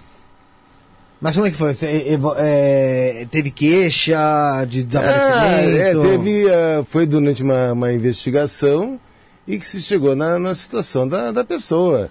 Eu já fui em casa que a, a mulher estava enterrando o, namorado dentro de casa. Quando vocês chegaram? assim? É, tava lá o buraco na cozinha, lá o corpo meio pra dentro. E você chegando? E aí a gente ia pra fazer o local. Aí você fala, pô, nem para, para, para com essa né? porra. E eu tava lá o cara, o cara- a, a- a mulher enterrando o namorado. Quer dizer, então, isso aí é um, é um crime que acontece. Tá? Eu, ah, acho foi, foi a Thelma, eu acho, que pegou um caso que foi interessante. O cara fala assim, ó, domingo tem sarapatel, ó, domingo tem sarapatel, vou fazer sarapatel, vou fazer sarapatel. O... o menino subiu lá, num- não sei se no muro, na janela, e foi ver o cara fazendo, preparando sarapatel. Era o filho. Tava picando o filho A mentira. para fazer sarapatel para servir no, pro pessoal. Meu Deus O do céu. próprio filho o cara tava picando? É. Entende? E ainda convidando a vizinhança inteira para Ele já tava convidando o pessoal. Ah, É, para comer sarapatel. E era o filho dele, sarapatel. Olha que chique. Vamos comer um sarapatel hoje? Nem que o caralho, Rapaz, nunca mais eu não. quero nem ver isso, né? É. Pra te ver o- a, a loucura que chega. Mas como isso é. Sinceridade, é- né? O cara. É, Chegaram lá, o- a perícia chegou lá, tinha, tinha essa testemunha. Mas assim, se uma, uma criança subiu no muro, Não, eu não, eu não sei não, não foi um local meu. Eu, eu acredito que tenha sido um local da Telma. Tá? Que é uma que a criança viu, algum parente viu, o cara cortando e chamou a polícia. Aí chega lá a perícia lá, tá o cara lá, né, com vísceras já picadinha. quantos anos tinha essa criança? Ah, não sei, não sei. Não sei, Não, não não saberia dizer, não. Entende? E aí já acionaram a polícia na hora. É, já foi lá e tava o cara lá, já pronto para fazer sarapatel pro povo. Você sabe se ele justificou alguma coisa? Ah, não lembro, não lembro. Meu Deus, cara. É, não, só pra, pra fazer ver a loucura. Então. Totalmente descon... É, descon- não tem, não tem. Um cara desse vai ser solto? Não Ih, tem, como é? meu. O Quem faz não tem sarapatel do filho, de parentes, de qualquer gente. Pelo amor de Deus. Mas quando é filho, marca muito mais, né? Você imagina, pô, ele e ainda tá chamando a filho dele, vizinhança, né? tipo. Ele fazia, essa- ia fazer sarapatel pra todo mundo. Não, o cara é sádico, ele quer ver o pessoal. Sabe? né? Mas é loucura. pô, meu Deus do céu, cara. Esse aí me pegou, cara. É, já, nossa, então tem as, as, as coisas de louco. Teve um, não foi também caso meu, do cara que andava com uma. matou a mulher e fritou a cabeça da mulher. E andava com a cabeça da mulher por cima e pra baixo. Numa bolsa ali. frito. É, é, bolsa, uma caixa, sei lá que diabo que tava a mulher. Fritou a cabeça da mulher. Jogou os pedaços na fossa e fritou a cabeça. Cara, como o ser humano ele é, ele é doente, né, cara? É, não, é uma coisa assim assu- assustadora. Por isso que às vezes o policial acaba ficando meio neurótico com algumas coisas.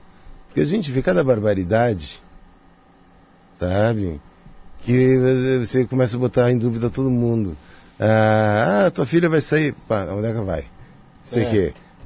Não, quem? não faz. Quem é Com cara quem? Olha, é perigoso.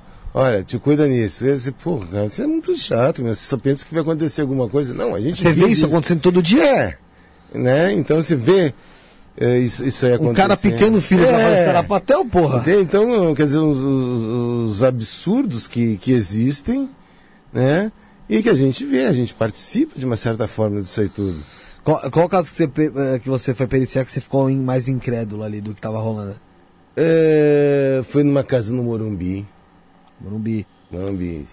Aí falou que tinha um- uma vítima e eu, ah, vamos lá fazer a perícia, né? Cheguei lá, era uma criança de uns dois meses. Estava dentro de uma sacolinha do supermercado, para ter ver o tamanho da criança. Acho que um, dois meses. E aí eu, quando eu vi aquilo ali, eu saí de perto. Sabe? Não vou mexer, não vou.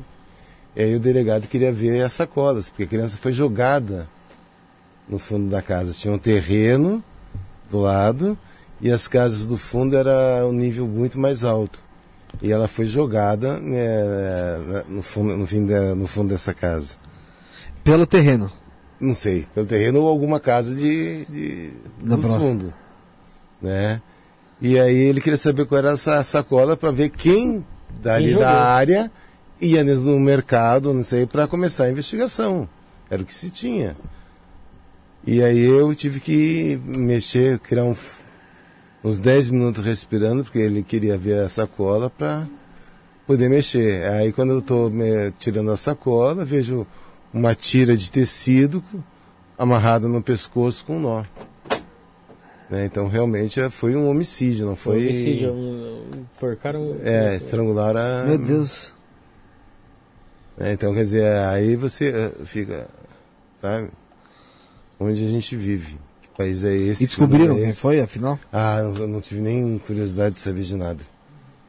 Não, não. Aí é, sabe, eu, eu lembro assim, eventualmente do, do, caso, mas a gente tem uma tendência a determinados casos a distanciar. distanciar. A gente não, não deleta porque a gente se lembra. Mas eu, você tem que meio que deixar escondido em algum cantinho, né? No subconsciente, é, porque... Isso não é fogo. Tem uns crimes assim que são... Casos pra... com crianças você pegou muitos? Alguns, não foram muitos não, graças a Deus. E criança. Criança dói. É, acho que todo perito, a Thelma falou isso, não sei se o Eduardo também falou. É, a Thelma falou também. O Eduardo também. Chegou a comentar isso, falou Comentou caso com criança. É o mais difícil. É. Criança, é. para mim, é, primeiro é criança, segundo é idoso. Porque o idoso, apesar de já ter vivido bastante. Tem defesa, né? É indefeso. É, é igual uma criança, né? É, é mas pelo menos ele viveu. Ele viveu, é verdade. A criança não. Caraca, isso, isso é muito complexo. Teve é. uma que você contou da outra vez, até da caneta, da caneta no olho, não lembro qual que foi. Não, foi uma caneta no olho, não, foi de uma faca nas costas. E teve uma da caneta, não foi? Não, meu não. não eu peguei uma faca nas costas que o, o, o, cara correu com uma faca nas costas que chegou a, a entrar parte do cabo nas costas do cara. Caramba! É, era uma faca de, de cozinha, cabo de madeira e a, pele da, de onde ele cravou estava começando já a encobrir o cabo. Tamanha violência do. E o cara né, deu uma fugida boa ainda. Com aquela coisa nas costas. Tá louco. Mas é. tentaram? Como é que foi? Tentaram matar ele? ele não, fugiu? não, matar, deram uma facada nas costas. E ele começou a fugir com a faca nas costas. Até? Até é, sangrar e cair, né? Mas ele deu corrida, acho que uns 100 metros aí, que ele correu com, com a faca cravada. Caramba. É. Não, o, o, teve esse caso, sim, da, que você falou da menininha da, da, sacola, mas eu não lembro qual que foi o caso que você falou, que eu não sei se foi no crânio que, de uma menina, acho que era, era uma adolescente, que mata... É, foi no ouvido. No ouvido. Foi no ouvido, que bateu a, com, com, a caneta no ouvido. Uma caneta bique. Não, mas não foi, não foi meu, não. Eu não, não lembro. Eu peguei já com uma faca. Não, não, foi, foi o. Edu, foi o. Não, não. Foi o. Do Mato Grosso lá. Feri, feri ah, tá, tá, tá. O Rodrigo Venceslau. Foi. Eu já peguei com uma faca, que é um pedaço do cabo aqui e a lâmina do outro lado. Putz, amigo, então. Tá, a faca atravessou a cabeça. Atravessou. O cara pegou. A incidência, é de, a incidência de crimes assim era maior na periferia? Ah, sim, sim, sim, com, com certeza. É. é. É que normalmente é, existem muitos crimes que são relacionados a, a droga, a desavenças. É, o, o, povo que, vê, que, que vem aqui para São Paulo, principalmente o povo nordestino, em que a, a honra é, pesa muito. Tem que ser defendida a qualquer custo. Tem que ser defendida a qualquer custo. Né? Uh, hoje em dia, você aqui daqui de São Paulo, o cara xinga, você xinga também, daqui a pouco vira cada um pro seu lado. O outro xingou, você xinga de volta e está tudo bem.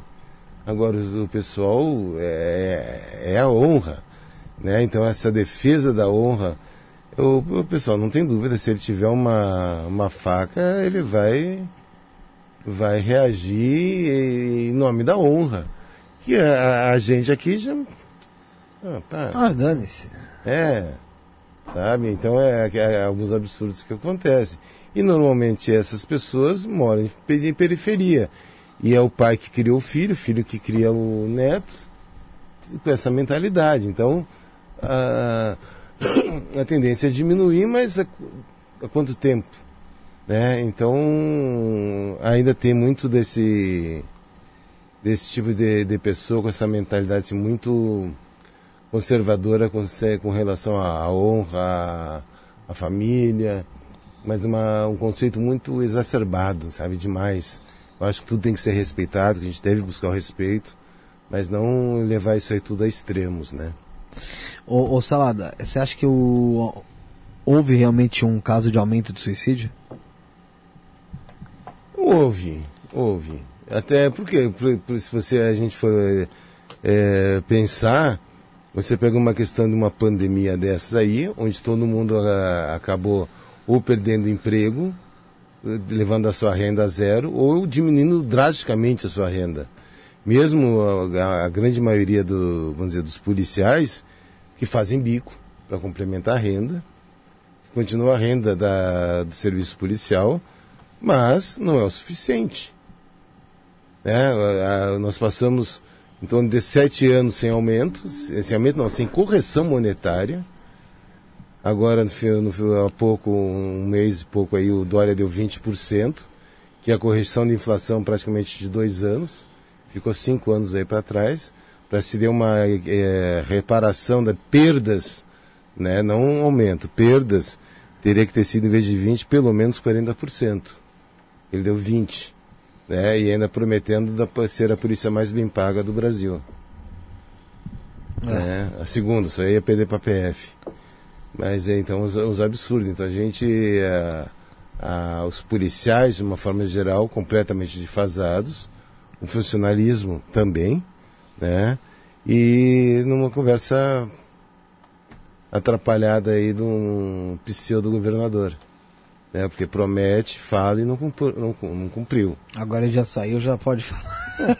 Agora não está mais aí. Né? Agora já tá. porque, porque pelo tempo que ficou sem, sem aumento e a inflação que a gente viveu, tudo. Então, 20% é, não, não. É, dos dois anos. Que... Dos dois anos. Então ficou faltando 5. Então, o que eu digo, a, a, a gente, para essa reposição salarial, não é, não é aumento, é reposição, reposição salarial. É a gente tinha que ter próximo dos 40% para repor o nosso poder de, de compra. De compra, é. Né? Então melhorou, é, menos mal, né? 20%, melhor que nada. Mas aí vai passar mais quanto tempo sem nada? Se ele já não fez a dotação orçamentária para o ano que vem, prevendo um, um aumento, o ano que vem não tem aumento. Vai não ter tem. quando? Daqui a dois anos? Daqui a três anos? Complicado. Ô, Salada, você já periciou algum cemitério clandestino? A Eliane viu uma pergunta. Já. Já. E como é que faz em caso desse, Salada? É, é que o, o, o, trabalho do perito é um trabalho muito limitado, porque é, normalmente você pega as vítimas de adiantado estado, estado de putrefação, tá, que já está lá a vítima há algum tempo, ou pega ossos, mas eles têm aquele padrão em torno de um metro de profundidade, né? Porque o PCC ele tem profissionais especiais para fazer as covas, tem um padrão de tamanho. O pessoal é profissionalizado. É assim maquinário. É, é. Entende? Tem que ter uma então de um metro de profundidade, a largura tal, o comprimento tal. E é, o que acontece? Quando a gente pega, a gente pega uma, o, é, os bombeiros, né, tiram os corpos, Está muito barro, muita lama no, no corpo, é prejudicada a perícia. Quem realmente vai fazer a perícia da vítima é o ML. Porque não tem, não tem, não tem praticamente o que fazer em, ali na, na hora. É um cemitério, né? é? Você não tem onde veio, quem é. É, você imagina um cemitério onde não tem caixão, né? Cara, é na terra mesmo. Então, eu, uma vez eu fiz um que tinha, acho que uns quatro ou cinco, depois eu fiz um outro que tinha duas covas, uma com três corpos e outra com duas, né? E aí alguns outros lá com duas, três covas, quatro covas, aí já fiz vários também. Não fiz esses grandes cemitérios que, que uh, iam com trator, com cão farejador, isso aí não, não participei. Esses, esses que, eu, que eu fiz são casos mais antigos. Você, acontece de você às vezes ir fazer um, tem um caso aí pra você periciar e você chegar em casa com aquele cheiro de putrefação no nariz? Não, mas é, é, que fica o seguinte: o cheiro, se você tiver com roupa de lã, joga fora. Esquece. Esquece. Né? Então, às vezes você vai para um, onde tem a putrefação, uh, você tá com roupa de lã, se for só aquilo, tira, passa frio. A não ser queira jogar fora o, a roupa. Pega desse jeito Pega, mesmo? é, roupa de lã. Não sai mais? Não. E pra gente, os pelos fica cheirando. Então você tem que lavar. É, é, eu digo a gente que tem essa penugem, né, não chega nem se é bigode, né? O meu não é bigode, é uma penugemzinha. Você tem que lavar bem e, e enxaguar o nariz por dentro, porque as nossas narinas são cheias de pelo. Que impregnado. Tá? Se você não lavar direito, você vai sentir aquele cheiro de cadáver podre uh, algumas boas horas. Né? Então, mas se você chegar, tipo, sair do local, passar no lugar, passar uma água, limpar, lava bem, sai. Né? E roupa normal assim também não fica, fica é lã. Às vezes eu já vi algum, algumas fotos aí de pessoas que, meu, estão lá, sei lá, há uma, duas semanas ali numa cama deitada ali, meu, meu. Eu peguei uma com seis meses. Mas seis meses ainda tá cheirando? É, não estava cheirando, porque, porque o que acontece? Que cheira mesmo é que são as fases. É. É. Então é a fase gasosa das fases iniciais. Mas chegar assim, a mulher estava no apartamento. Seis meses. a- Ninguém deu falta dessa mulher num apartamento, ser pô. uma senhora, né? Não é uma senhora. A domingo estava com a janela aberta, então graças a Deus é, o ar ia ali. Graças a arejando. Deus pra você que não morava do lado dela, né? É, é. mas é, já tinha cortado a energia do apartamento há não sei quanto tempo, tinha não sei o que. E a mulher morta e ninguém faz nada. Aí quando eu entrava lá, tinha- até foi uma. Mas como é que se deram com. A família veio Eu não sei, não sei, não sei. Não lembra, só- é que, não, é que pra mim só, a gente só ia chegar mensagem, né? E aí é, eu me lembro que a, eu olhei assim de longe, já tinha tava a parte esqueletizada, e a minha fotógrafa foi então chegar mais perto para fotografar. E ela ia andando e eram os bigatos que tinha no chão, que ela ia andando e ia estourando os Nossa, bigatos. o- os vermes. É. Vermezinho. Coisa bem nojenta. Ah, mas. Tá né? E eu, eu não entrei. E, eh, e às vezes prestigiei essa mesma fotógrafa uma vez. Não era tela. Não, não era a Thelma. Ela, nós fomos fazer um, um enterrado, né? E eh, ela queria tirar fotos boas. Eu disse, não precisa, tira foto aqui, não. sabe, não e os caras iam tirando a terra e ela pisando e sapateando em cima. Ah, chegando na base, ela jogou a bota dela fora, né? Porque não dava o cheiro. Ah, não. Aí- Sabe? Aquele cheiro de podre nas botas, não, Não sei o que. Não tinha como. Jogou fora as botas. É bom, pelo menos eu, achei que você ia falar que ela caiu em cima do. Não, mas eu, quase que eu caí uma vez em cima um. Sério? É, escorreguei na pedra, sabe? É, para chegar no, no- no- na vítima, é, eu era por baixo, que estava complicado, eu fiz a volta para escorregar na pedra. E só que o, minha Foi bota. mesmo. Minha bota perdeu o atrito. Eu já tava de luva, as luvas gastaram, fiquei nas pontas dos dedos sem luva. O cara tava aqui, eu só que estacionei do lado do cara, quase que eu vou atropelo o cara.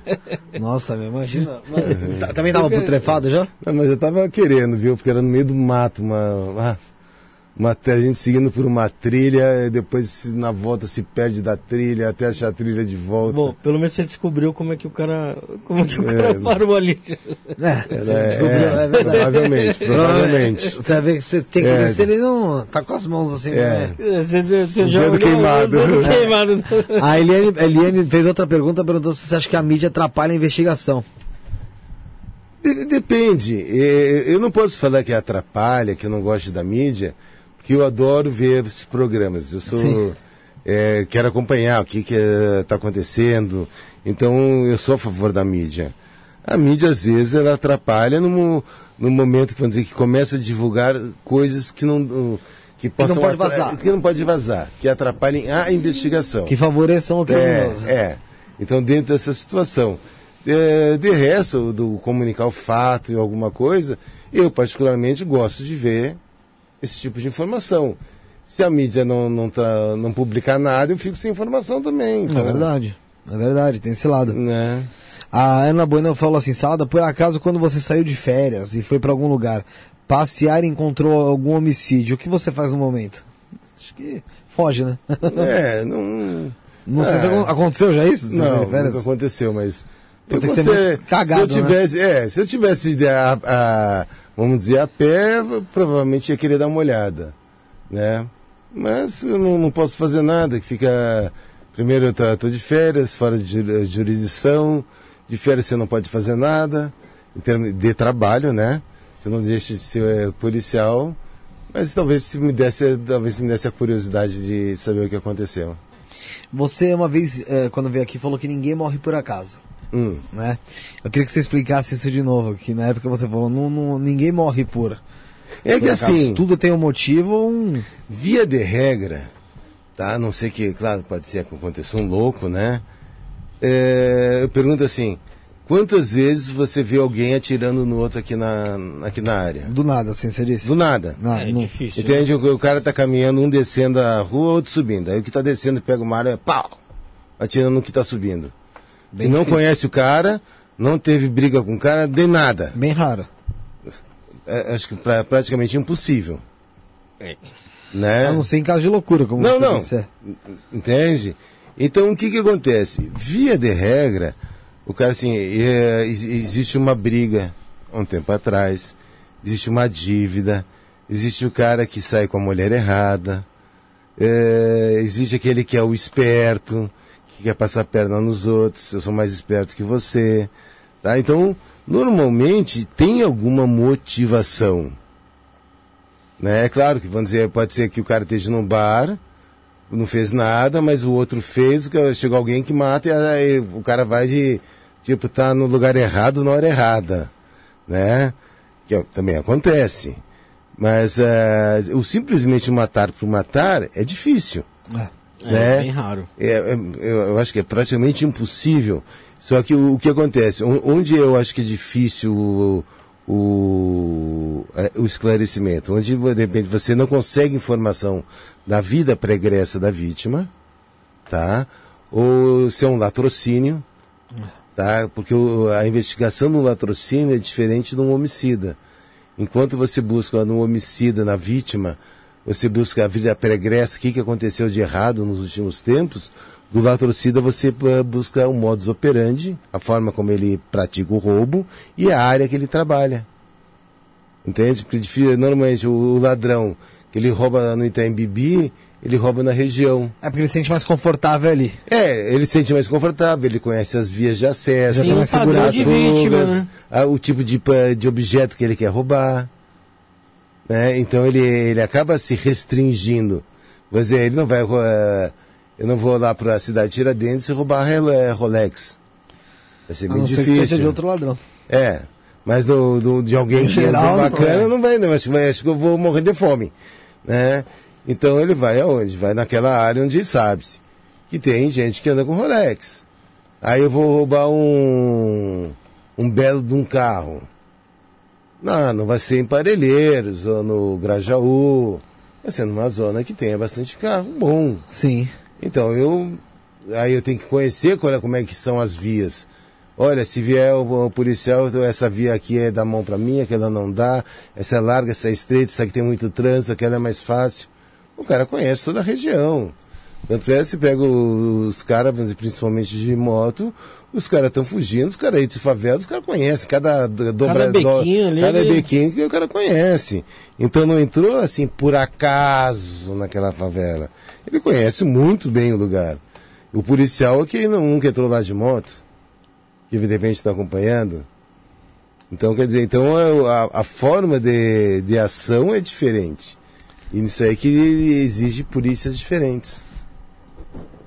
Pra investigação, né? Exatamente. Aquele caso de. aque- Aquele ditado que dizem que o, o criminoso sempre volta à cena do crime, ou geralmente volta à cena do crime. Você já pegou algum caso desse tipo? Já.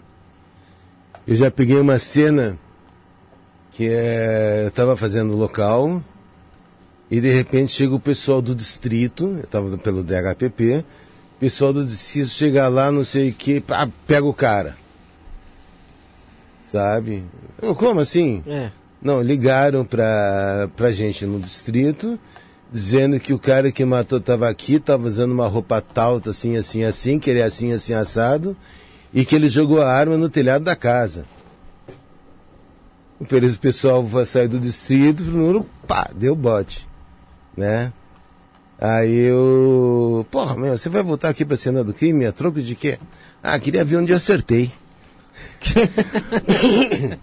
Entende? Queria ver onde é que acertei. Eu, sei- eu sei que matei ele, matei ele, mas eu queria ver onde eu acertei. Porra. É E eu aposto que não deve ter brincadeira, sido só um. Eu aposto que assim, ainda, geralmente, mais, mais nesses casos que acontecem na rua, que aí Sim, fica um montão de sim. pessoa. né? Ó, te- teve um caso eh, único, né? Tinha um perito, sabe? E o perito era meio doido, né? Aí, mas uma gente boníssima, já falecido. Ele chegou, chegou. Foi você que matou. Você tá com cheiro de que matou o cara. E eu não sei o que. O cara, fui eu, fui eu. Tá que pariu. no cheiro, pelo faro. Ele falou que. E foi com a cara E se se entregou. rendeu. O cara se Cara, entregou cara na hora. Lá no, isso. Esse é fudido, hein? É, não, Esse é foi, polícia foi o caso do né? Cineco, Esse faz não. trabalho de perito, de investigador. É, de- E esse é. cachorro farejador também, É, né? foi uma, Mas foi o único caso. É, foi o único caso. Mas pelo amor de Deus, os caras Mas chegaram. parece que Intuição, né? Não, mas parece que é É, apontado é por ele. É, pô. é, Não, parece que alguma coisa apontou pra é, ele, Alguma vai coisa deu, deu lá, algum espírito, sei lá, alguma coisa aconteceu, que ele começou a cheirar e apontou pro cara, foi você que matou, você tá com cheiro do morto, e não sei o que era, é, fui eu. O cara se cagou em O cara se cima. cagou. É. Putz, caralho. Essa não É, é, isso aí foi uma, uma vez que eu, que eu vi acontecer, né? Que eu, eu- se comentava lá depois que o ladrão preso, preso pelo cheiro. E não foi nem cachorro. É, não foi nem cachorro, perito. Caraca. Sabe? E o cara tava lá na cena do crime olhando Eu, também. eu acho que esse cara cagou nas calças lá, o cara sentiu, aí ele falou assim... Sabe? Uma coisa muito impressionante. Al- Alguém assoprou, um espírito. Houve alguma coisa inusitada. Você falou de espírito, caso sobrenatural. Ah. Até Aí uma, aconteceu uma vez. até uma contou um aqui, é. É. o mesmo que o seu, eu acho. É, eu tava com ela. É, que era, ela, ela deu a versão dela aqui. É. Falou até que tava puta da vida com você no dia É, e tal, é, é. e depois. Não, é que é- era uma- um. Também um, um podrão, né? Uma pessoa com já adiantado estado de putrefação. E era uma casa e até uma no andar de cima da casa. E eu, eu senti alguma coisa encostando na minha perna. Isso você tava na parte de baixo. Eu estava no, andar de baixo. Aí eu olhei para trás e não tinha nada, não tinha sofá, não tinha. Porque às vezes pode esbarrar alguma coisa, É. não tinha nada. Eu até, mas vambora. Não, tia, só um pouquinho, deixa eu tirar mais uma foto. E tá lá, e tinha um estrado, e aí jogando os negócios para tirar uma foto melhor. Daqui a pouco, ô Té, vambora, Tezinha. Deu de novo, duas vezes. E eu, de novo. eu encostava assim, ó, encostava na minha calça e encostava na minha perna. E eu olhei de novo, não tinha nada encostando na minha perna. O morto tava embaixo ou em cima? Em cima, ela tava fotografando no andar de cima, o Ah, não, morto. só fotografando ele? É. Você já tinha subido ou não? E já tinha subido de tecido, Ah, já já, tinha tava já, já até- E quando eu tava lá embaixo, o que aconteceu? Aí você chamando ela. Aí eu falei assim, ó, Thelma, é, eu que tava assim porque eu senti duas vezes alguma coisa encostar na minha perna. Eu, salado, não sei o que, começou a me xingar. Se você falar pra mim antes de eu terminar de falar, eu já tô lá na viatura te esperando. Que não sei, que você ficou bravo comigo. Ela falou que começou a te chamar lá do- de lá de cima e você. Esse pedaço é o pedaço que você não. Não se recorda, porque você não tava mais lá, né? Hum. Ela falou que começou a te chamar lá de cima e você não respondia. Ô tia, ô tia, você não respondia. Aí ela desceu e aí perguntou pros policiais que estavam na porta. É, onde, ô, vocês viram onde foi o perito? Falou, olha, ele foi pra viatura. Falou que chegou lá, você tava branco, mais branco do É, não, não, é, eu não fico assim, é até meio, meio exagerado, porque o que fica é o seguinte, eu não tenho medo disso aí. Chega assim, olha, porque você tem medo? Não, não tenho. Sabe, de, de medo, assim, de- de- do lado espiritual. Tenho até curiosidade, gosto de- desse lado é, místico, vamos colocar assim, né? É, mas é, realmente foi estranho, pô. Duas vezes encostar alguma coisa na minha perna, sabe? É, a troco de quê, né? Ela disse que ficou pé da vida. É, ela, não, ela ficou pé da vida porque eu não falei pra ela o que eu tava sentindo. É. Ela falou que se eu tivesse falado, ela tinha voado lá de cima, já tá. Mas foi só dessa vez que aconteceu alguma é, coisa. só essa vez que eu. Nunca mais teve sensação, Não, não. vulto, nada? Não. A multa a gente vê de vez em quando, mas é até normal. Ah, normal. normal. Depende pra quem, né? Ah, normal. Você vê vulto em casa, vê aquela que você está sendo observado. É, você faz parte. Não, sim, deve ser muito estranho quando você vai periciar um caso. Um, um- já, nunca aconteceu com você tá periciando um caso tipo do morto tá de olho aberto e parece que ele te acompanhou com Ah, sim, sim, isso aí sim. Se chegar assim, o que eu falo, eu falo brincando, que, que a gente chega lá, o, o morto tá esperando, olhando a gente com aquele olhar fixo, né? E parece que você vai, vai na direção dele, o, teu- o, o olhar dele tá, É, tá você vai pro lado, acompanhando. parece que vai estar Você acompanhando. pega e tá olhando pra cima, mas você tá aqui, parece que ele. Tá. uma vez que foi uma, muito engraçada que, que, aconteceu de. eh, tipo, uma pessoa mexe alguma coisa e a mão do cara me, mexe. Mexeu. É, mexe. Aí. Aí dá um pouco. É, da caralho. Eu, eu falo que, que eles não reclamam, né? Mas eu também se reclamar, eu fujo. Teve um caso que uma vez eu ouvi da minha ex-ex-sogra aí, porra, ela até, já é até falecida, ela estudava na Unisa, fazia educação física. E ela falou, ela até fez faculdade junto com o padre Marcelo Rossi, com o Oscar Schmidt. Disse que ela tava dentro do laboratório, né? E tinha lá os cadáveres, né, pra, pra ver. E tinha um cara que fumava muita, muita, muita maconha. Estudava com elas. E ele. Eles estavam brincando, conversando, e ele foi lá, porra, ah, não sei o que tal, e deu um murro na mesa. E, meu, ele quebrou o dedo do, do morto na hora, ali, no murro na mesa que ele deu. Falou que o cara ficou, sem brincadeira, uns 15, 20 minutos pedindo desculpa pro morto. Maconhado que só cacete, né? Pedindo desculpa pro morto, não sei o que, porra, não era minha intenção fazer isso. Pô, quebrei o dedo do cara. O pessoal falando, pô, você fez merda, mas já foi, olha aí, o cara tá morto e tal. E o cara ficou nessa, nessa Cara, eu paranoia. quebrei um braço de um cara. Quebrou o braço? Que eu quebrei, eu quebrei o braço. Que a, a vítima estava com o, o braço encolhido e a, o papiloscopista pediu para quebrar o braço, mas quebrar a rigidez, Sim. né? Então que Tava que no rigor mortis lá. É, o rigor mortis mas violento. Então o que, que você faz? Você estica na orientação do braço. E o que, que eu fiz? Eu puxei pro lado.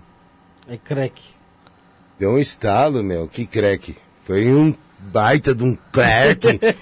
que a gente tava aqui, tinha uma multidão no, do outro lado da rua, Todo mundo tá? Ai! Sabe? E o irmão do- da vítima do meu lado, Puta merda.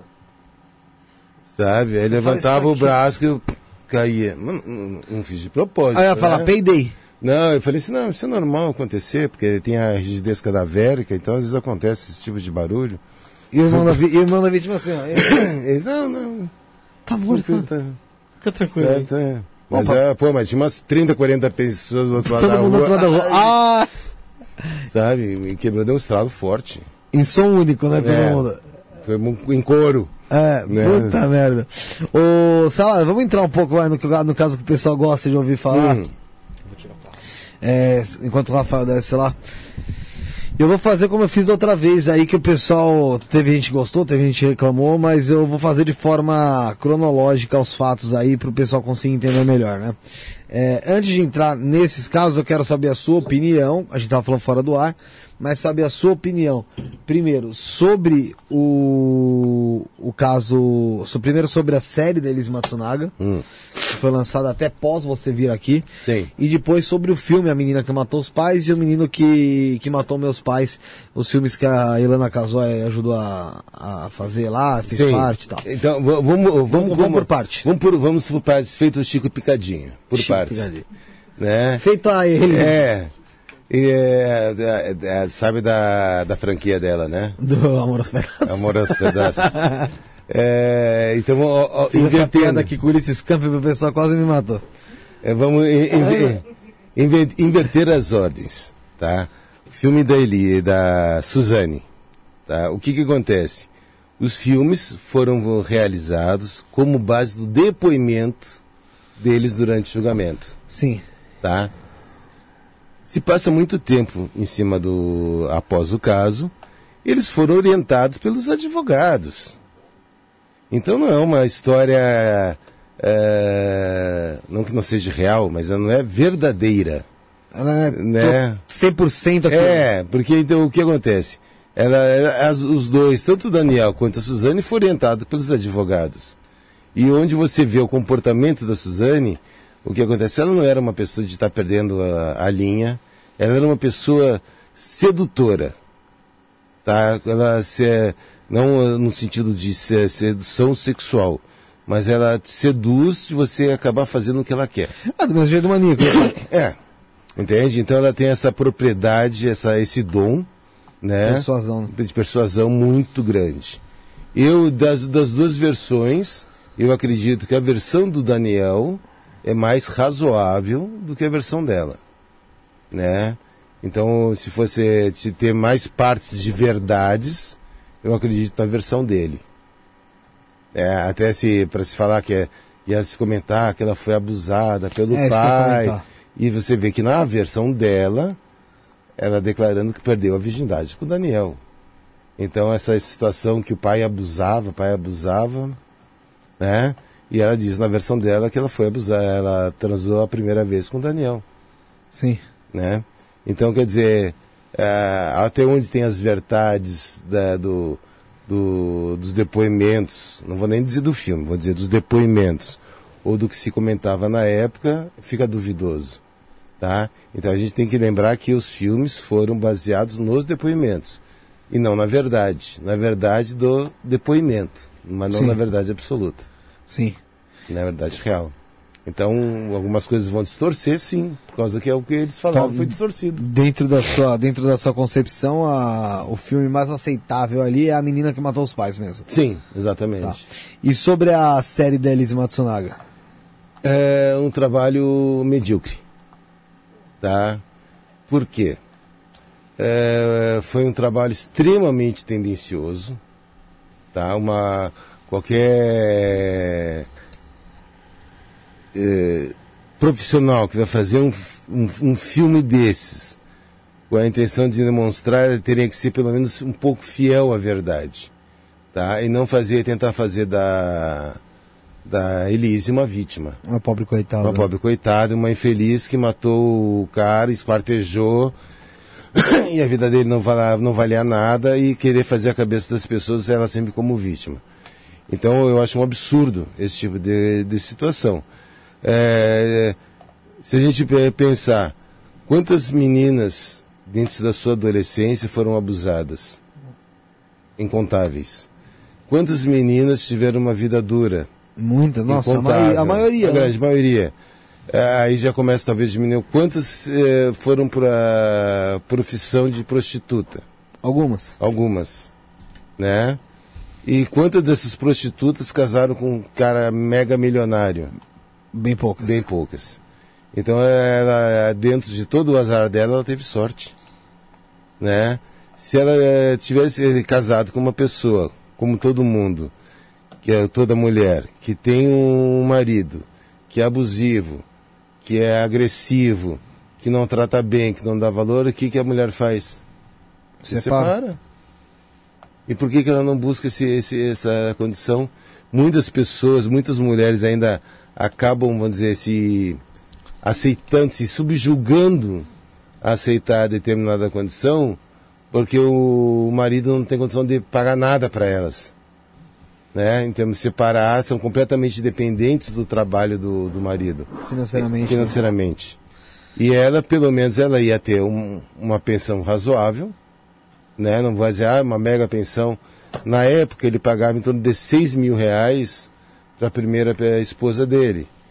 Vamos supor que ele pagasse o mesmo valor para ela na época, hoje seria em torno de algo de 10, 12 mil reais. Ela, bacharel em direito, auxiliar de enfermagem, podia Tinha condição trabalhar. de trabalhar. Exatamente. E ganhar até muito mais do que isso. É, porque o que passa na série, até eu vi, uma, uma coisa que me impressionou muito, impressionou entre aspas, porque hoje em dia, é, foi a, a empatia que eu vi, ou as- é, é, existe uma palavra que chama de sororidade, entre muitas mulheres falando que, nossa, ela estava certa, que a, a partir daquela ótica, então, o que ela fez ali era super compreensivo, e foi o que você falou, tipo assim, nada justifica um assassinato, né? Não, De forma nenhuma. É, mas ela foi, mas foi romantizada essa Sim, dela, então, né? mas é por isso que eu falo que não, não, não é um trabalho investigativo, é um romance. Como romance, ainda dá pra engolir, um romance barato. Dizem que foi feito até pela defesa dela, né? Provavelmente alguma participação teve. Eu não sei se não foi nem financiado por alguém de- dela para fazer um, um, um- um dito documentário, tá? A respeito dessa forma. Entende? Para pegar pessoas eh, despreparadas e tentar mudar o conceito dela diante da sociedade. É, porque muitas. Esse caso foi em que ano mesmo? 2011, 2012. Vamos por aí, 2011, vai. A menina que hoje tem dezo- 20 anos, né? Não, Tinha- não, ela era recém-nascida, tinha pouco, um Tinha, ano. né, não, não. ter uns 10, 11 anos. É, não, não, falando menina que tem hoje 20 anos. É. Uma menina que tinha 10 anos, por aí na época, 9 anos. Sim. Na época. Do caso, provavelmente não, não pegou ele a fundo. Ah, sim. E aí, né? assim, mas, mas o Sá sabe por ouvir falar. Sim. E, e hoje, com essa visão, acha talvez que seja uma forma correta. Ah, tudo bem, que uma das coisas que era falada, que ela falou, é que ele, por ter mais condições financeiras, dizia que ia ficar com a filha deles. E que isso fez ela perder a cabeça e blá, blá, blá. Pô, é muito difícil da mãe perder a guarda no Brasil. E, e foi o seguinte, por que, que ele não ficou com a filha do primeiro casamento? Ele vai querer a filha do segundo. Uma forma de pressionar ela? Pode ser. Agora, será que ele ia querer?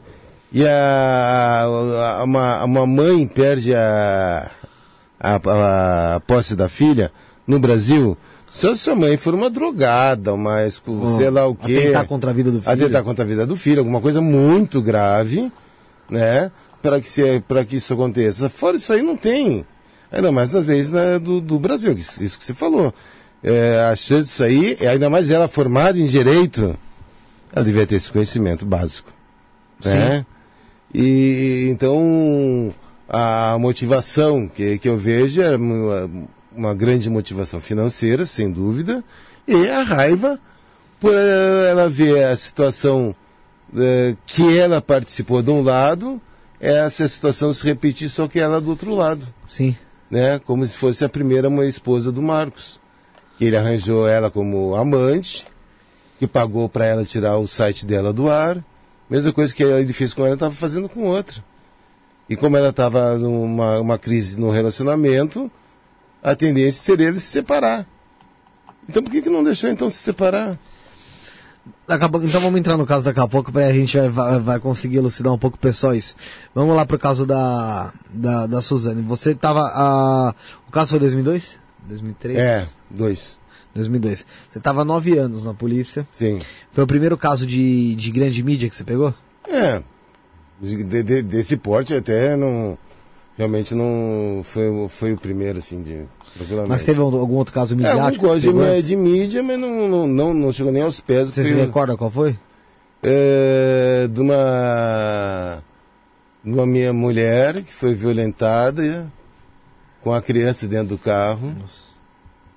Aí eu, perto do estádio do Morumbi, e o cara pegou e puxou a mulher para fora do carro, tirou a criança e ia fugir, que ele aí tinha entrado no terreno, que tinha um córrego, e ele ia fugir pelo outro lado do terreno, alcançar a via. Só que tinha umas tubulações de concreto. Hum. E aí ele foi tentar dar ré e acabou batendo no carro, com o carro no, no muro, e aí ele fugiu. Né? Se ele consegue fazer a manobra para voltar, ele ia passar por cima da mulher que ele tinha já tirado do, do carro. A mulher pé, já é, sem roupa, despida. E ele, é, o pavor do cara foi tanto naquele que ele não conseguiu fugir que ele deixou a mochila dele Putz, com RG. ah, ah, Então ele foi assim, foi uma, um- uma situação gra- grave na, na época, que mais ainda fácil tinha. de. Foi fa- facilmente resolvido porque tinha o documento do cara. E eu me lembro que foi a primeira vez assim que eu estava conversando com o célebre Gil Gomes, Ah, jogou. que acompanhava os plantões do DHPP. Tem o contato do filho dele, o Daniel Gil Gomes Hum. aí, que é filho dele é psicólogo, torcedor da portuguesa, gente boa pra caramba. Inclusive um abraço aí pro Daniel Gil Gomes aí, um abraço pra ele. É, Isso foi a primeira vez que você falou com o Gil Gomes? É, a primeira vez assim. De, de, de, de conversar, dar uma entrevista, então foi, foi a primeira Foi vez. difícil da entrevista a primeira vez? Ah, é, a gente não tem o hábito, né? Então você fica meio sem palavras. é, é, eu, por acaso, quem pode não acre- não acreditar, mas era uma pessoa extremamente introvertida. Né? Hoje a, a vida faz a gente te. deslanchar um pouco, né? Vai lanchando. Mas é, eu era extremamente introvertido, não era de eh, conversar, então não, nem imagino como foi a entrevista, né? Acho que deve ter sido uma vergonha, né? Não, acho que não. É, Ele faz a pergunta, você responde e É, acabou. é. É. Talvez ele tenha achado no máximo ali que você não queria muito papo com ele. É, pode ser, pode ser, espero. É. O, Dan- o saudoso Gil Gomes. É, Você foi chamado para uma ocorrência no final do seu plantão, né? No da Suzane. Sim, sim. Então, é, o que acontece? O plantão terminava às oito, seis e meia da manhã estava em Parelheiros. De né? boa. De- não, fazendo local, Não, né? mas- mas de boa, é, ah, tranquilo. Né, chegando no fim do plantão, né? Tipo assim, o último, último local do, do plantão. E aí entrou esse duplo, que é, as mensagens são sempre sucintas, né?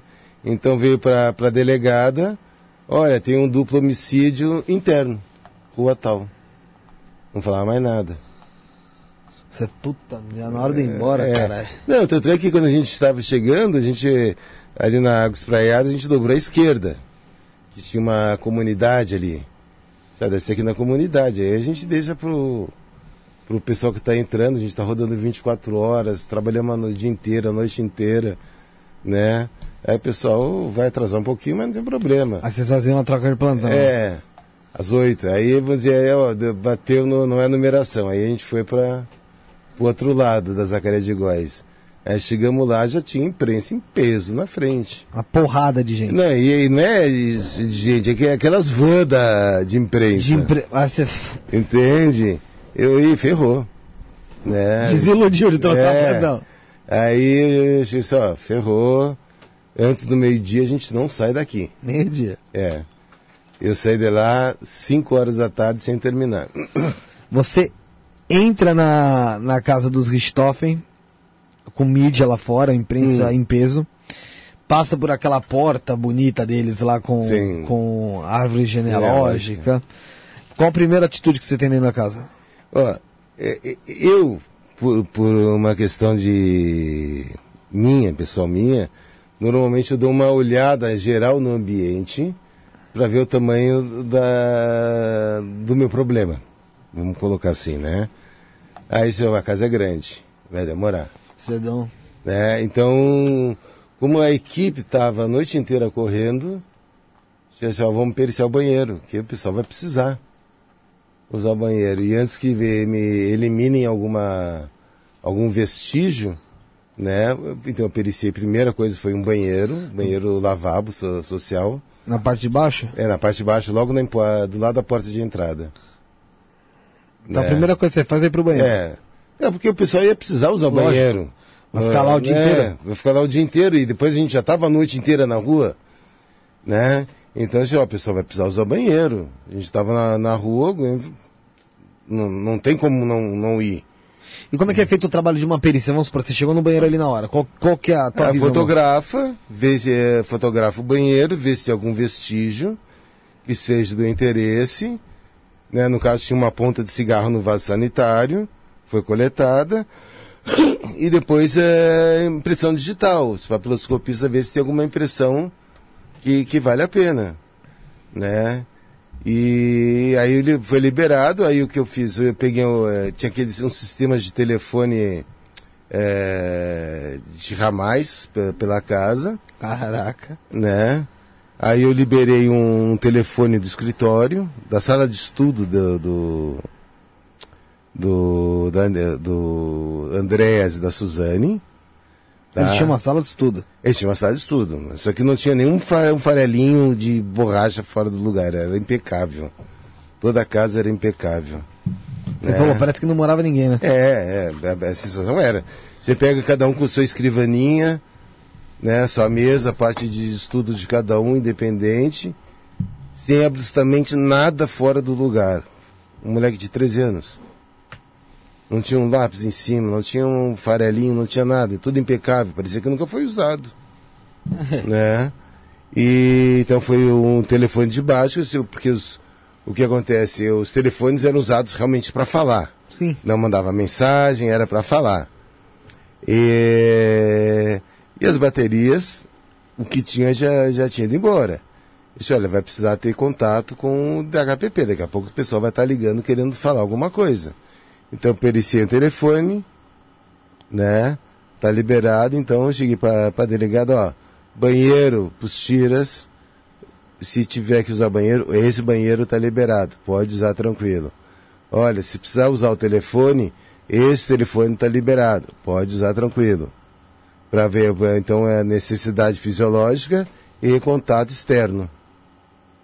É, então, toda vez que alguém, alguém ligava, o diretor ligava, assim, sempre se atendia nesse telefone no, na sala de estudo. Né? Que é o que eu tinha liberado. Depois é, foi uma questão de é, examinar os corpos, examinar a suíte. Às vezes já subiu direto para os corpos. É, porque é, o que acontece? É, no Brasil, existe a cultura que os corpos têm que estar liberados logo. Né? Imagina um corpo não ser liberado em 24 horas. O mundo cai. Né? Nos Estados Unidos, com o Michael Jackson, o corpo dele ficou um mês. E ninguém reclamou, porque é normal. O corpo ficar esperando. Né? Se precisa de fazer algum outro trabalho, seu corpo está ali conservado. Agora aqui no Brasil, se passar de 24 horas, nossa, cai o mundo. Ah, incompetência. É. Né?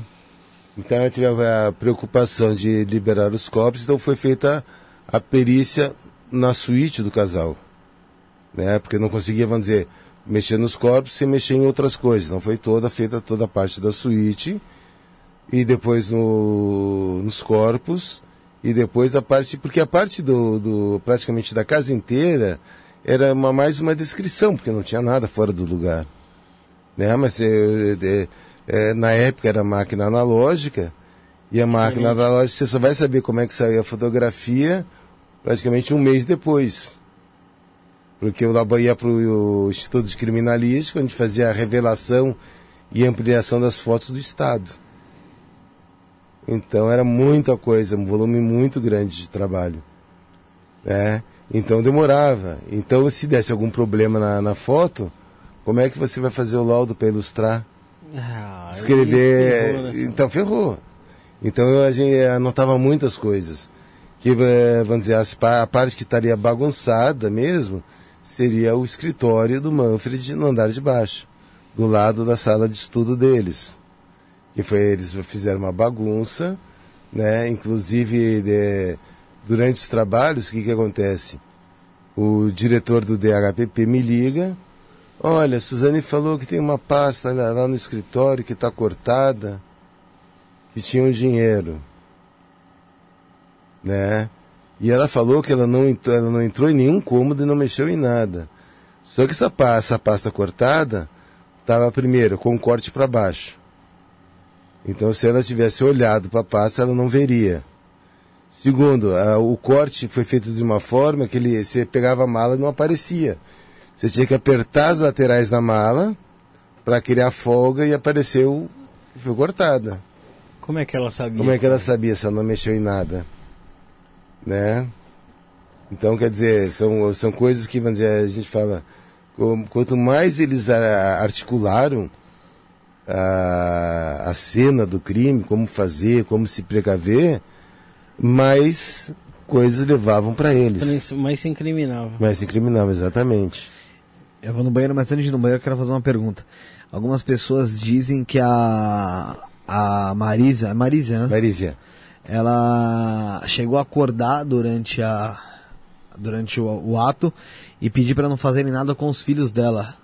É verdade isso? Não, não. Existe a possibilidade dela ter acordado, ter tido consciência ali do que estava rolando? Eu acredito que não, pelo seguinte. A, uma das mãos dela estava com os dedos, a ponta dos dedos esmagados. Tá? Se ela tivesse acordado e ela vê que alguém vai com um instrumento, um bastão, vai bater, você tem a. Se, na palma da mão. A, a, defesa. Ou na palma, ou no braço. E os dedos dela, como estavam esmagados, se você levar uma pancada para esmagar, você tem que ter um suporte. Cabeça. Tá? Para realmente esmagar. Onde teria esse suporte? Na cabeça. Então, o que eu acredito que ela possa ter dado um grito em função da primeira pancada, acredito que sim. Ela teve uma Né? consciência breve ali. É, é, exatamente. Tanto Ela é que essa, acordou ela acordou, o que- porque amortizou, o que, amortizou o- a pancada, os dedos. Então ela pode dizer, ah, pode. O tamanho da Suzana É. pode estar acordado aí durante o É. ato. Aí o que acontece? Nesse momento, o Christian continua batendo de uma forma vi- violenta e seguida. Tanto é que a cabeça da Marisa tem inúmeras fraturas. Tá? E a, a guarda da cama tinha marcas de, de algum objeto que bateu que ficou até a tinta do, do objeto. E aí ele tinha que quebrar a cabeça em várias vezes, começou a sair massa cefálica e ve- ficou no, no, no cabelo dela, no- na parede. E as pancadas na guarda da cama, tinha diversas pancadas na guarda da cama. Que ele Né? acertou a cabeça, acertou Então, a cama, é. acertou tudo. Acertou tudo. Ou errou a cabeça, acertou a, a É. guarda, mas foi um salseiro. Né?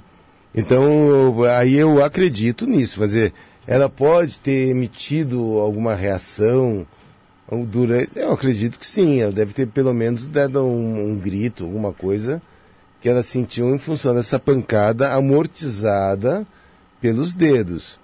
Se ela tivesse acordado, dificilmente ela teria essa- os dedos dessa forma. E a, posição que ela estava na cama não me indicava que ela tivesse levantado, ou acordado, ou mexido alguma coisa para pedir para não matar os filhos. Até porque, o, pela forma que foi, elas- eles ah, foram agredidos, eh, eles teriam tem que ser agredidos ao, ao mesmo tempo. Porque se ela foi. eh, ela vê que vai ser agredida, o Manfred não teria sido agredido. Não teria sido agredido, é. Né? Então, eles foram para matar os dois simultaneamente.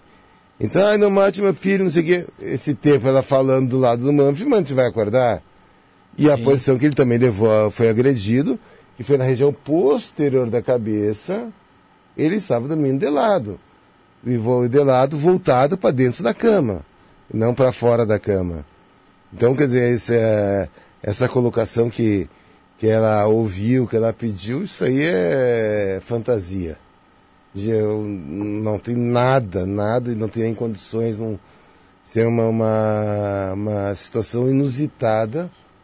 Tá? Ela emitiu algum som e o Manfred continua dormindo do lado. Que ela não vai falar, ai, não mate meus filhos. É. Né? Ela vai gritar, não, pelo amor de Deus, não, não é. mate, só não mate meu filho. E o Manfred vai ficar dormindo até esperar ser agredido? Não, não, fecha. Não, não- não, não tá batendo. então não, né? não tem lógica essa situação.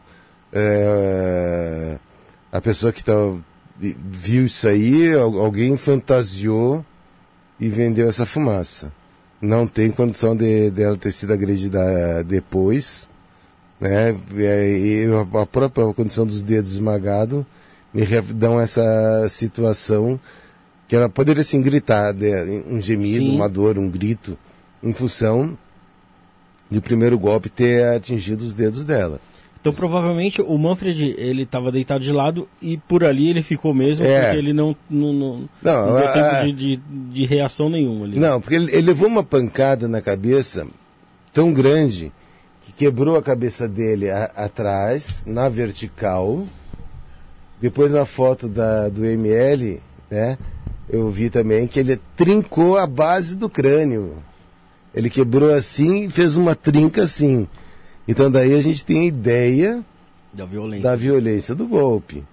Um golpe que foi dado de, do, na- aqui na, na- no tórax, que quebrou a costela. Isso foi visto também no ML. Quebrou a costela, quer dizer, pô, o Daniel espancou assim de uma forma muito violenta. E aí o Christian que tava do lado da, Da Marísia, da Marísia e o Daniel que tava... com, com o Manfred. E aquelas teorias que falam do Andréas, que o Andréas sabia da situação. Você acha que o Andréas sabia?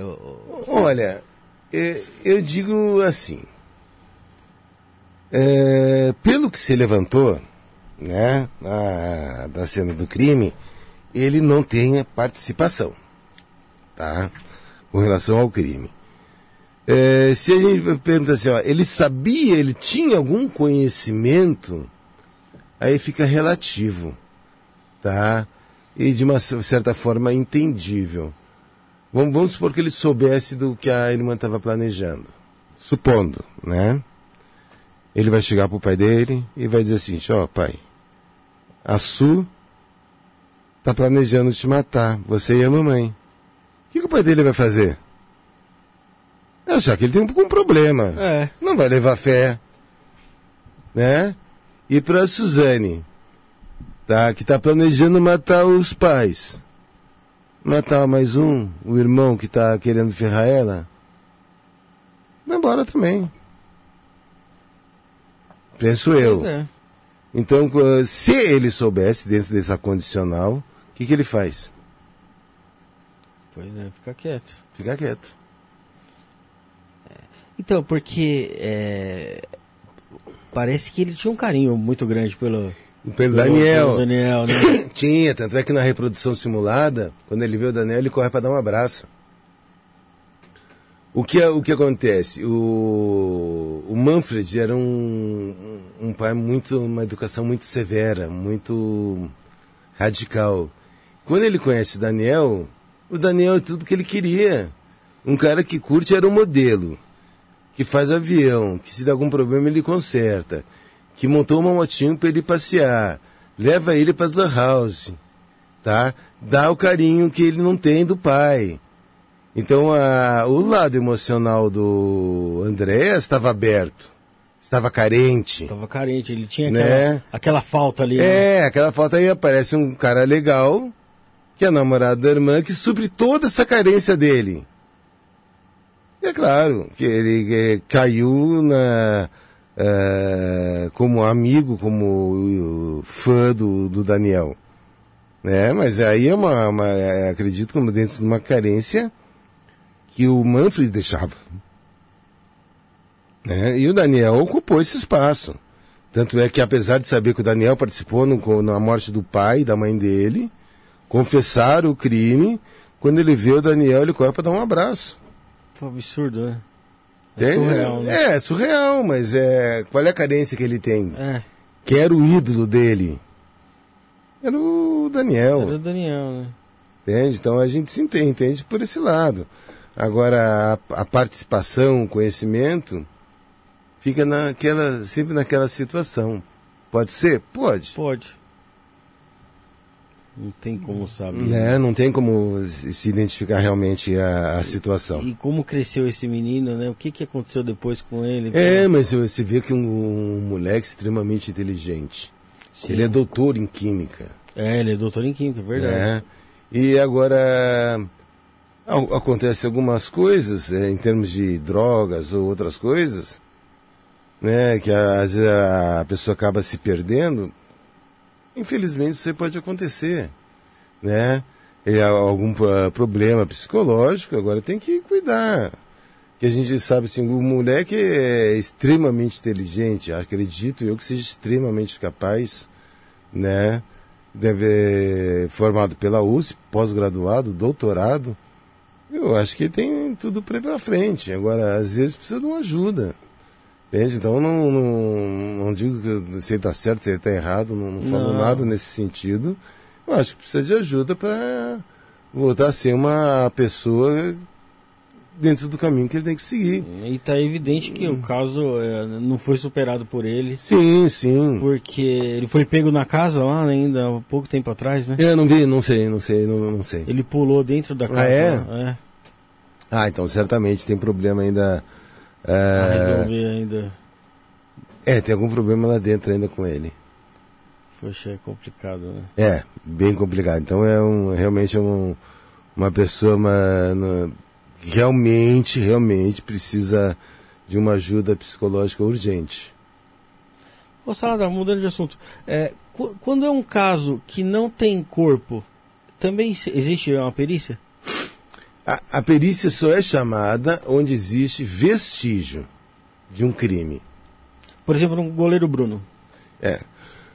O único caso da história do Brasil onde a pessoa foi incriminada por homicídio, sem que tenha a vítima. O que eu posso dizer, apesar de não ter assim o, o conhecimento de, de toda a situação, eu acredito que o delegado responsável fez um trabalho maravilhoso de, de uma competência extrema, tá? Que o, a, a denúncia dele, dele, o pedido foi aceito pelo Ministério Público. O Ministério Público aceitou mesmo sem ter corpo. Ele foi a, a julgamento e condenado. Foi, foi né? Então eu imagino que o trabalho, não, não vi, não tive acesso, mas eu acredito que o trabalho que esse delegado fez foi nota mil. É o que eu posso dizer. Entende? Para ele conseguir, é, conseguir a única caso da história do país onde uma pessoa é condenada por homicídio sem que exista o corpo, a vítima. Então eu acredito do, do, do, Bruno, do Bruno né? que eu acredito que o trabalho que o delegado fez deve ter sido maravilhoso. Entende? Parabéns para o delegado, porque eu acho que deve ter sido alguma coisa exemplar. Não tive acesso para ver, mas só pode ser. Entende? Só pode ser por essas coisas. O cara fez um puta trabalho. Mas deve ter tido algum tipo de perícia ali todo, né? Aonde? No cachorro, no carro. Não, mas eh, eh, faz, mas o que, que você prova? Não se provou nada, né? O que, que você prova? Você diz, olha, tem, eh, conseguimos provar que a Elise andou no carro. Ah, sim, o Bruno andava é. com ela onde? Né? No carro. No carro. E aí, que, que, que ajudou alguma coisa? vou provar que ela entrou no carro se ele andava com ela no carro. Mas teve algumas confissões, parece ali, né? Alguma... Não, não. Eu, eu, eu, o que eu digo é o seguinte: que o trabalho que o delegado fez foi fantástico. Sim. É. Entende? Mesmo sem ter o conhecimento, eu digo que o trabalho dele foi fantástico, porque ele conseguiu uh, que o Ministério Público aceitasse a denúncia, tá? E fosse para frente e ele acabou preso sem corpo. Então eu digo que daí a, o eu imagino o trabalho que o delegado fez. É, com investigação, Ainda mais com sendo uma pessoa da mídia, né? Quê? Ainda mais sendo uma pessoa midiática, que ele era goleiro. Sim, sim. É, e eu, na época o Bruno era o auge. É, tava aí, o auge. Né? É. Era pra ser vendido pro Inter de Milão. Inter de Milão. Entende? Um, um excelente goleiro, sabe? E um cara carismático de toda a situação. E o cara preso. O cara caiu numa é. puta roubada. Vocês falaram todo sobre o caso Suzano inteiro aí? Falamos bastante. Sobre o. Você chegaram. Eu queria perguntar se você. Não sua opinião como perito, lógico que como perito você vai falar sobre o que você viu, mas opinião pessoal, se você acha que o Andréas é, Richthofen pode ter tido algum envolvimento. Ou não, não, não, não, é. é, não, falou? falou? Não envolvimento direto, né? Mas de estar tá sabendo do caso, né? É, é que eu falei assim, ah, então eu, bem, eu tô sabendo é, é delicado. Entende? Acho não. Entendi. É, o que ficou sobre o caso Richthofen, Rafael? Não, não, a gente falou. A gente falou sobre o André, sobre, sobre como é que o, o Daniel bateu no, no, no Manfred. É, a, a, na reconstituição teve, teve algum, alguns, alguns fatos estranhos, né? O é. Daniel chorar bastante. Não, o Daniel travou. É, Entende? Teve que continuar junto com a delegada, é, de mão dada com a... Com a, com a Jane é, só de mão dada, depois do, da crise. Tivemos que trocar o policial. Porque ele, ele, ele, ele personificou ali o, o policial o que estava é. como, como na reconstituição, é. como se fosse o próprio Manfred, né? É. Ele gritava, é ele, é ele, é ele. Ah, ele via mesmo. É, ele né? viu o Manfred. Teve tipo uma paranoia ali na é. hora. Deu um. Uma. O fa o fato... Uma desequilibrada ali forte. O fato do Andréas ter entrado para abraçar o Christian? Não, Daniel. Foi o Daniel, Daniel. que ele abraçou? É, Daniel. Então explicando assim, o, o, o Daniel, o Andréas tinha uma, um canal emocional aberto e carente, que o pai dele não supria. Aí ele conheceu o Daniel e dava carinho, atenção, não sei o que, tudo que ele precisava. Então, tava lá no coração dele o Daniel, né? É um baque, né, cara? Você ter, ele, ele tinha ele como ali, querendo ou não, uma referência, né? Sim, sim. E aí veio ele matando os pais dele, tendo que fazer a reconstituição na morte dos próprios pais ali. E mesmo assim ele foi lá dar um abraço nele. É muita. É, é, é, é caso pra psicologia mesmo, cara. É, Não pra... é, é tudo ali env- envolve uma, uma análise é, profunda do da, da pessoa, né? Tanto que eu tava falando pro Salada que é, com certeza o, o, o Andrés ele é afetado por isso até hoje. que Tanto que é, não sei se os problemas com, com drogas com ele tem a ver com isso, mas ele, ele invadiu a casa, né? Que, que aconteceu o crime aí um- há pouco tempo atrás. Foi? Entrou na, na, na mansão lá. Não tava sabendo, não. Ele entrou lá. Invadiu pra Ele quê? pulou o muro lá e entrou lá. Não sei pra que. E, e depois sair. É, não sei. Pegaram ele lá dentro. É, algum- alguma coisa ficou. É, alguma marca É, ali, alguma pendência é. pra se resolver. Né? É, é. Mas, cara, tem muita coisa estranha na nossa vida. Tipo, você, nunca aconteceu de, vamos supor, vai, você, alguma coisa que você viveu na tua infância, alguma casa que você passou na sua infância, você fala, pô, tenho, tinha vontade de entrar lá mais uma vez, mesmo com tudo vazio, só pra passar Sim, pelos né? cômodos e você lembrar, talvez, de alguma coisa que você passou? Sim. Não sei. É. Pode ser isso. Pode ser alguma coisa do tipo. É... Aí a Camila falando que, que, têm- que você tem diferentes casos. Camila, você deve ter chegado agora na, na conversa. A gente já falou tanta coisa aqui. Até a gente chegar na Suzane, na Elise. Eu sei que tem muita gente que tá de saco cheio, mas tem gente que quer ouvir ainda. É... Depois a Suzane confessa e por aí vai, existe uma, um, um todo trabalho que aí já não é em cima da perícia, né? Em cima já da Sim, investigação. exato. A perícia já não, não trabalha em cima disso, mas existe aí a confissão da Suzane. a- quem quiser saber um pouco mais sobre como que foi a confissão da Suzane, sobre todo esse trabalho, tem a nossa conversa com o Ulisses Campbell aqui, que escreveu o a Suzane Assassina e e Manipuladora, e, aí, e o livro sobre Elise Matsunaga, que eu não lembro o nome porque eu só ganhei o da Suzane aquele dia. Eu não lembro mesmo da Elise, de verdade. Bom, mas tem os dois, tem a conversa com o Ulisses Campbell aqui. Aqui, ó. A Kelly tá falando que ele não invadiu mansão, ele invadiu uma casa qualquer porque ele estava drogado e desnorteado. Ah, então tá bom. Entendi. Então já mudou. Bom, Agradecemos a informação. obrigado, Boa, Kelly. Valeu, Kelly. É, Elise Matsunaga, a gente comentou um pouco sobre a série dela, né? Que romantizaram, trataram ela como uma, uma, uma vítima da vítima. É, exatamente. E a vítima, do mesmo jeito que a gente sempre fala, e foi cada vez mais falado por aí, principalmente se tratando de mulheres que sofriam abusos por aí, é, e, é, e, e- e sentiam-se cu- culpadas por ter sofrido o abuso, a culpada nunca é a vítima, sempre é o, o opressor, Sim. no caso. E nesse caso existe uma opressora, que foi a Elise Matsunaga, né? Até, até uma disse que devia mudar o nome, não devia chamá-la de Matsunaga, porque ela, por conta do crime que ela cometeu. Mas a Elise foi a autora do crime. Ela baleou o marido dela na Sim. cabeça e cortou ele em diversas fatias e depois saiu distribuindo. É, o caso da Elise, chegou também desde o início para periciar? Eu peguei a partir da, do luminol na casa. Porque ah, os pedaços dele foram descartados em Cotia, que é outro município.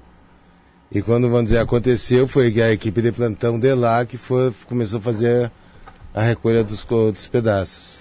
E e quando você chegou lá na casa da Elise, também uma casa gigante, né? Era um Sim. apartamento grande, né? eram dois apartamentos, acho que em um, Eram, né? eram duas coberturas reformadas para uma. Então, é, ela de cara não assume nada, diz que na verdade ele fugiu, sumiu, É. e fica, parece que entrando em contato com a família por e-mail, Sim, né? ele pega o notebook dele e tá continuando mantendo contato com, com a família. Só que o que acontece dentro da investigação, você tem, ela não sabia que existia uma coisa chamada IP, Porra. né? E aí o IP que ela estava usando era da Zona Norte. Né? Que provavelmente do, de um padre que eles conheciam, se davam bem, que era da Zona Norte. Então provavelmente ela estava próxima, usava o notebook, o IP de lá e falando que ele estava viajando.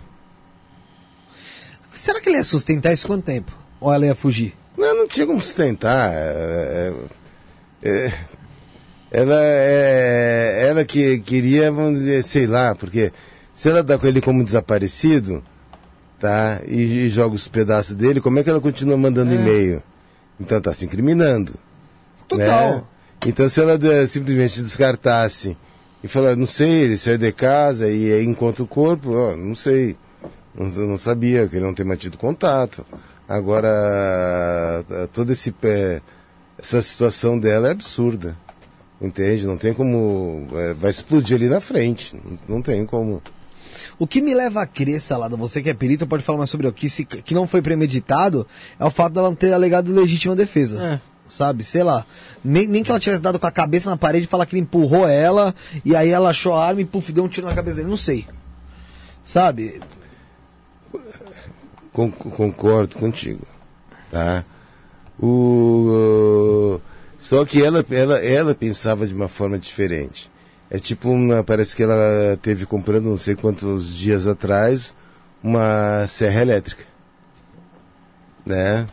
E falava que era para ele abrir as caixas de vinho, Porra! entende?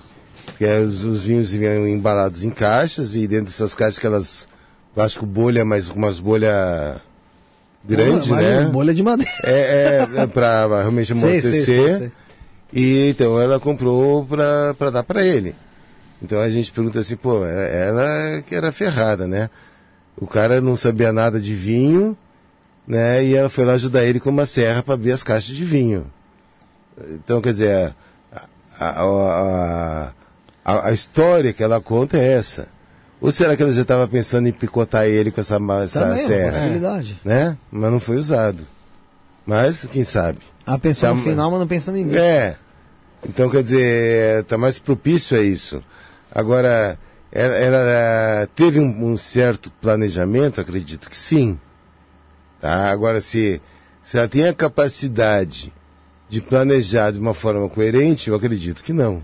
Ela pode ter planejado, mas não seguiu o planejamento. É, do- alguma coisa, talvez o, o momento que, a, que ela estivesse planejando seria diferente. Ou era. Alguma ele coisa saiu de linha. alguma coisa saiu de linha, a reação que ele teve quando, ele, quando ela falou do, do investigador que ela contratou, é, ele teve uma reação diferente. Eu acredito que ela ia querer É, talvez ela imaginou o quê? Falou do investigador, o cara falou, falou o quê? Meu, vou pra cima dela, vou dar uns murros nela, ela sabe onde tá a arma, ela ia É. disparar, porque tinha uma arma em cada canto da casa, né? É. E aí talvez ela falou, contratei investigador, ele falou, ah, foda-se. Não, Vou embora de casa, dane-se você, eu vou virar É. as costas e vou embora. E aí talvez num desespero ela, bom, tome. não, não. Você vê que não foi eh, ne- nessa situação porque ele, ele desce para pegar pizza. E tem a filmagem do elevador. Mas ela já tinha falado do investigador quando ele desceu? O Aí que tá, acontece é o né? seguinte. é, Ela, na reprodução, ela fala que não. Tá? Agora ninguém fica dando chute numa parede do elevador. É. Então eu acredito que já, já havia havido uma discussão Antes. que antes, quando ele desceu para pegar pizza, que ele estava invocado com alguma coisa, que ele subiu de- dando de um chute no elevador. Ela subiu puto. Já subiu puto. Tá? Ele vem com a pizza. Aí como é que você entra em casa com uma pizza na mão? Você vai baixar a cabeça para pegar a maçaneta, para abrir a porta, cuidando da pizza. Você baixa a cabeça, Sim. tá? E o baixar a cabeça, você ima- imaginar que a cabeça está baixa, o disparo tá aqui, ó, certinho. Você acha que ela esperou ele voltar só que- Pau, exatamente. Entrou e toma. É, Então, o que que acontece? Na reprodução que foi feita, ela fala, eu pergunto, ela, ele vinha caminhando, o que, que ele eh, falava? Que, ai, que ia me internar, que ia pegar minha filha, que não sei o quê. E o que, que você via nos olhos dele? Eu via ódio. O que, que você via nos olhos dele? Eu via raiva. Nesse momento que, eu- que, a- que ele, que ela atirou, né? No momento que você atirou, o que, que você estava vendo nos olhos? Pô, no, no momento que ela atirou, ele não vai, não vai ver nada Nem nos olho olhos. dele. Porque o tiro foi aqui, Ele tava... ele tinha que estar com a cabeça baixa. Como é que ela A viu não que que ela é? tivesse uma cadeira. É. Entende? Então, quer dizer, é mentirosa. É aí que você pega Tá? o... Exatamente. É um aí detalhe. a tá simulada. Aí ela fala que ah, foi medido, um, se eu não me engano, 1,92m a distância do- da boca do cano até a- o, Marcos. E aí o legista diz que foi tiro a curta distância. Né? Então eu acredito, na, minha opinião, ele estava entrando, já tinha acontecido a discussão, ele estava entrando com a pizza na, em casa, ela pegou alguma posição ali junto da porta e pau. Toma. Toma. Aí ela teve a preocupação de tocar o, da- o cano da arma.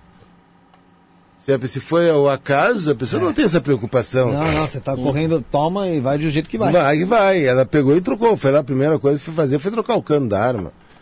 Entrou lá no. no, no cofre, né? Vamos botar assim. E para trocar o cano da arma. Preocupado com a balística. Então, quer dizer. Não, não dá para dizer que ela é de- desavisada. Ela esperou ele chegar para pegar ele na trairagem. Nem que teve um, um planejamento, porque eu não digo que o planejamento tenha que ser de meses ou não, mas um mesmo que seja um curto espaço de tempo, houve um, plane, um planejamento. Ela arquitetou um plano para pegar ele de surpresa, sem que ele tivesse chance de, de se defender. Você acha que, que ela tinha envolvimento com alguma outra pessoa? Não digo envolvimento ainda no crime, vou chegar nisso, tá? Vou te perguntar. Mas você acha que ela tinha envolvimento amoroso também com alguma outra pessoa, assim como ele? Olha, é, minha opinião, na minha opinião, sim. Sim. tá? Com relação os cortes, tá, do que foram feitos no Marcos, se você analisar o laudo do, do legista, ele fala que os cortes são diferentes e foram realizados por pelo menos duas pessoas. Entende? Pode ter mais, mas duas com certeza O mínimo. né? No mínimo duas. Então, quem é a pessoa que iria chegar aí no apartamento, ajuda ela de graça? Então, o que, que acontece? A gente, a gente confrontou isso, se eu não me engano, foi o Eduardo Lianos, né? Foi. Foi o Eduardo Lianos, perito também e Hum, tal. da- conheço. E ele, e ele fala, não, não, foi só ela, foi só ela, foi só ela. Não. E eu falei pra ele. Ele falou, como é que alguém ia entrar, ia sair sem ser visto? Eu falei, só que aí que tá. Na, nos corredores e nas escadas, Não tem câmera. não tinha câmera. Poderia ser alguém que morasse no prédio. Sim. Aí ele falou, não, não. Aí eu falei, bom, é uma possibilidade. Eu, eu tenho certeza absoluta. Que mais alguém. Tem alguém no. no- É, é que, vamos dizer, tem coisas que é, são subjetivas. Um fato é esse do laudo do, do legista. Tá, é um laudo. É um laudo, está escrito no papel. Tem Tá. diferentes. É. E ele, com pouca experiência, 40 anos só, acho que de, de legista, tem que se dar um, Crédito, um né? crédito pro cara. Tá? Tem fatos subjetivos? Tem. Tem fatos subjetivos. É, ela falando assim, quando ela é, falou que atirou, então tinha um boneco. Ela fala que puxava, ele parava porque estava cansada. Aí ela puxava mais um pouquinho e ela parou, fala que parou porque ele era pesado e ela estava cansada. Aí ela puxa mais um pouquinho o advogado e ela parou porque ela estava cansada. As mesmas palavras. Tá? E eu fazendo a reprodução, que diferença faria se ela me dissesse que saiu puxando o Marcos até o, o dormitório de hóspedes? Ou ela indo fazendo essas paradas porque estava cansada? A não ser que ela seja muito atriz, né? Quero demonstrar passo por Não, não, não. Mas só ali. No resto vai. Depois só ali ela dá esse ênfase. Por que, que ela dá esse ênfase de que parou porque tá, ele era pesado Pra e ela mostrar que tava cansada? sozinha. Exatamente. E qual é a necessidade de mostrar que ela estava sozinha? Não incriminar a segunda pessoa. Exatamente. Então, que- quer dizer, e, e dentro da reprodução simulada, qual é a diferença que faria para mim se eu falar, não, ó, eu fui arrastando ele até o quarto? Ah, nenhum. Nenhuma. O interesse é o trajeto que ela fez, que ela puxou Ela queria dar ênfase realmente Exatamente. E me cansou. Tá? Aí vamos, vamos no outro ponto. Vamos no outro ponto. O descarte das peças. As né? peças. O, o Marcos. Né? Você tá numa Pajero, o cara tá numa mala, num porta-malas. Aí ela pega, para, sai do carro, abre a porta, pega uma má das malas, abre, pega um pedaço e joga do lado da estrada. Não é que ela jogou a um metro, dois metros da estrada. Ela jogou no lado. Tá? Aí ela ouve um barulho na casa. Aí ela anda uns 300 metros, para de novo, desce do carro, pega um outro pedaço e joga de novo do, lado, lado da estrada. Aí ela ouve vozes. Aí ela entra no carro, fecha a porta, entra no carro, anda mais 300 metros, 400 metros e joga mais um pedaço. Né? Não é mais lógico se a gente vai devagarzinho e uma pessoa vai pegando os pedaços do porta-malha e vai jogando pela janela? De é pouco em pouco. É. Sim, porque o corpo estava ao longo de, se não me engano, é dois quilômetros e meio. Mas assim, ela não chegou a ser parada por uma. Não, ela foi parada por uma, uma rodoviária, né? Disse que que estava com o documento vencido, alguma coisa desse sentido, né? Embora, mas tem esse testemunho. Então que ela foi até um determinado ponto e voltou e resolveu descartar o corpo do lado de casa. Onde ela conhecia, onde era a hípica que ela ia, que não sei o quê. Pelo amor de Deus, né? Então quer dizer, tem é tudo quadrado. Essa, a, a situação. Agora, é, em, em vez de você imaginar, se você está com o corpo picado no teu porta-malas, você para para jogar um pedaço e se ouve um cachorro latindo ou voz de uma pessoa, o que, que você faz? Cancela Ou vai pra puta que pariu. Você vai longe pra caralho. 10 quilômetros depois você vai, vai jogar os pedaços. Eu vou esperar. Né? Sabe, cê... pega minha placa. É, você não vai andar 300 metros para jogar mais um pedaço. Primeira coisa, se eu sou parado pela, pela, por uma rodoviária, o corpo no mal, vai falar, seguinte, fudeu, tá bom. É. Tá aqui. Tá aqui mesmo, vocês não descobriram como, caralho. É. Entendeu? Ferrou. E é, então, é, para mim, muito mais razoável a situação do carro andando devagar e alguém pegando e jogando as peças. De né? maneira desordenada é, e é. Além do que, ainda o, as peças. Que foram... poderia ter sido ela mesma. Se, é, é, seria mais lógico. É, não, alguém, alguém dirige e ela atacando. É, mas eu digo duas pessoas. Sim. É. Sim. Você acha que houve algum erro para não ter conseguido achar essa segunda pessoa na investigação? Ah, aí, aí o, o, que acontece? É, existe aí a parte da investigação que eu não trabalho. Uhum. Então eu não saberia te dizer. Eu tenho as minhas convicções. O doutor Mauro, que era o presidente do inquérito da, do homicídio, ele, ele diz ter certeza que não tem. Então é a convicção de cada um. Né? Eu, pela minha lógica, eu, eu, eu vou aceitar a posição do, do legista, concordo com ele, para mim está claro, eu não posso botar isso no papel que eu não tenho habilitação para isso, mas visualmente eu digo que tem, eu concordo plenamente com a posição do legista, tá? Mas eu não, eu, eu sou convicto dessa situação. Agora, da que forma que foi feita essa investigação dessa é, terceira pessoa envolvida na cena, eu não sei te, te dizer. Então, não tenho aí como estar tá opinando, ó, porque deu positivo, porque deu negativo, porque não, não participei da, dessa investigação. Entende? Então, então ficaria difícil para mim eu chegar a assumir uma posição co contrária, simplesmente, ó, mas porque eu não sei o que foi feito. Né? Então fica difícil. Entendi. É, pra gente já partir pra parte final, senão vai ficar muito tarde até pra você também. É, Salado, você, você tem alguma pretensão política, cara? Eu até tenho. Tem? Tenho. Em qual cargo? Deputado, vereador? É deputado, né? Eu acho que o. o acho que para início, assim, eu penso como um deputado estadual, mas eu acho que algumas leis, ou muitas leis, depende da, dos deputados federais, porque engloba toda a República.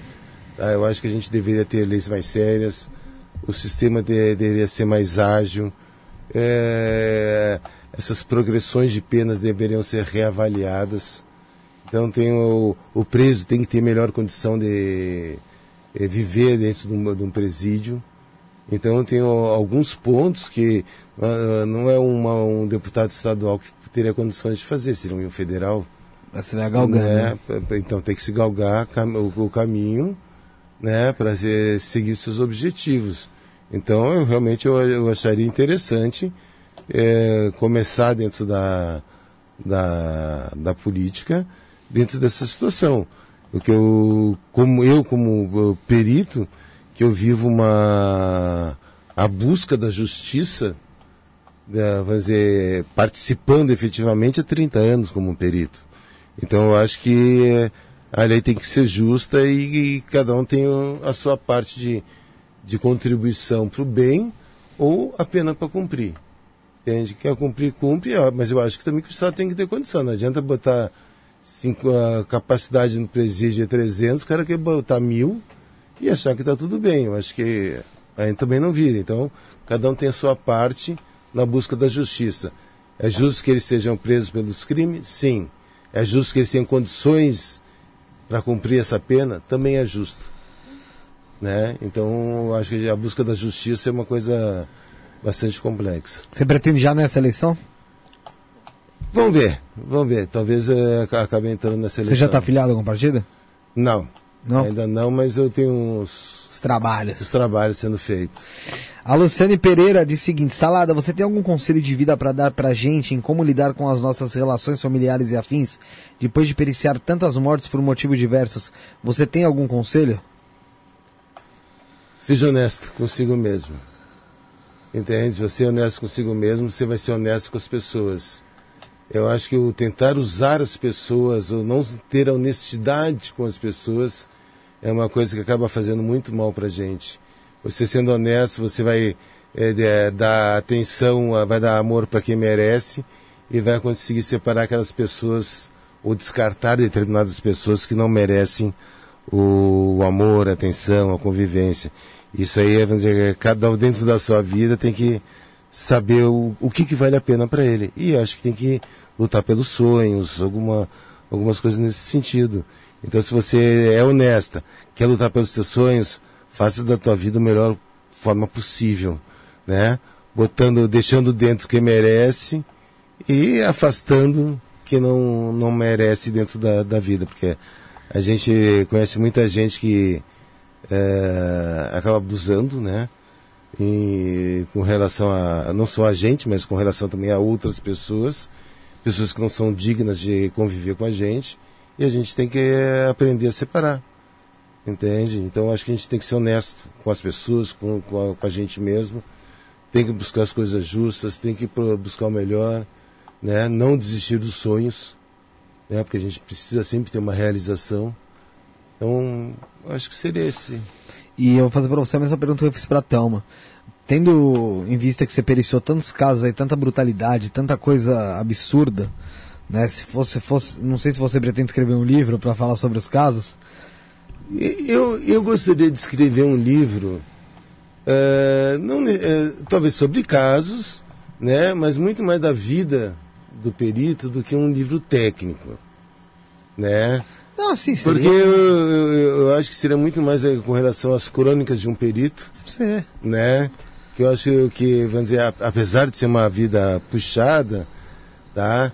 Tem tanta coisa boa que a gente passou, sabe? Tantos fatos inusitados, tantas risadas que se, que se dá, tantas surpresas que, que a gente chegou em local e de repente é, é, deu para trabalhar, não deu para trabalhar. Eu, uma vez eu tinha que atravessar um córregozinho, tá? que era uma tábua desse tamanho, e eu com esse corpo esbelto, forte, elegante, como é que eu ia? O cara magrinho quase ia na água, madeira.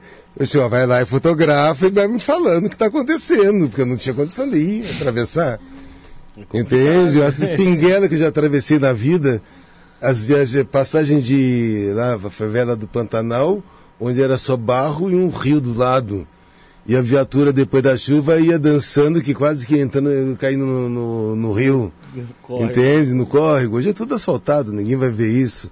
As banhos de lama que a gente tomava quando a viatura atolava. Então, é uma, umas coisas interessantes que a gente passou. Mas que, me, me fala uma, uma surpresa que você teve em algum caso, que você falou, algumas surpresas que a gente tem e tal. Não, é tipo assim, você é, vai esperando uma coisa e de repente tem outra, uma surpresa. O cara morreu, né? Vou procurar a vítima. Tem um cara deitado na cama, com a cama ajeitadinha, cobertinha. Era o morto. Bonitinho. Bonitinho. A mulher viu que ele tava no chão, coitado, pegou, botou ele na cama, ajeitou o travesseiro, sabe? Arrumou Acabou ele, botou a coberta em cima, pra ele não sentir frio, né? Cobertor, ajeitou ele. Era um morto. Ah, você fala o que pra uma mulher? Tá? É, e aí quando eu fui fazer a perícia no, no, no morto que estava na sala do apartamento, a mulher tá acordada e o morto tá no quarto. Era parente do cara que estava dormindo na sala, no sofá da sala, eu achei que era o morto. Entende? Então foi umas coisas assim que você vai assim, não, não sei o que, a pessoa, vamos ser, não, não, não, o morto tá lá, isso aqui tá do... E as pessoas que agem com normalidade, familiar que agem com normalidade com o morto, em casa? Ah, acontece, acontece. Tem um caso muito. Você deve ter visto já que os policiais estão tentando reanimar um senhor. É já de bem idade, né? E de fundo você ouve a família pedindo uma pizza.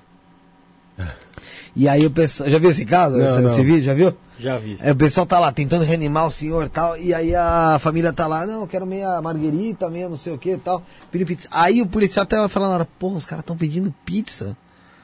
Tipo, um puta descaso, Sim, tá sim. ligado? Já aconteceu você ver casos Não, não, assim? isso assim não. Não de pizza, mas você vê Não, descaso não, da não, é descaso no, no sentido que vão dizer. Tipo, ah, tá ali, ó, É, o pessoal é preocupado em fazer tomar chá, tomar café, andando na casa normalmente.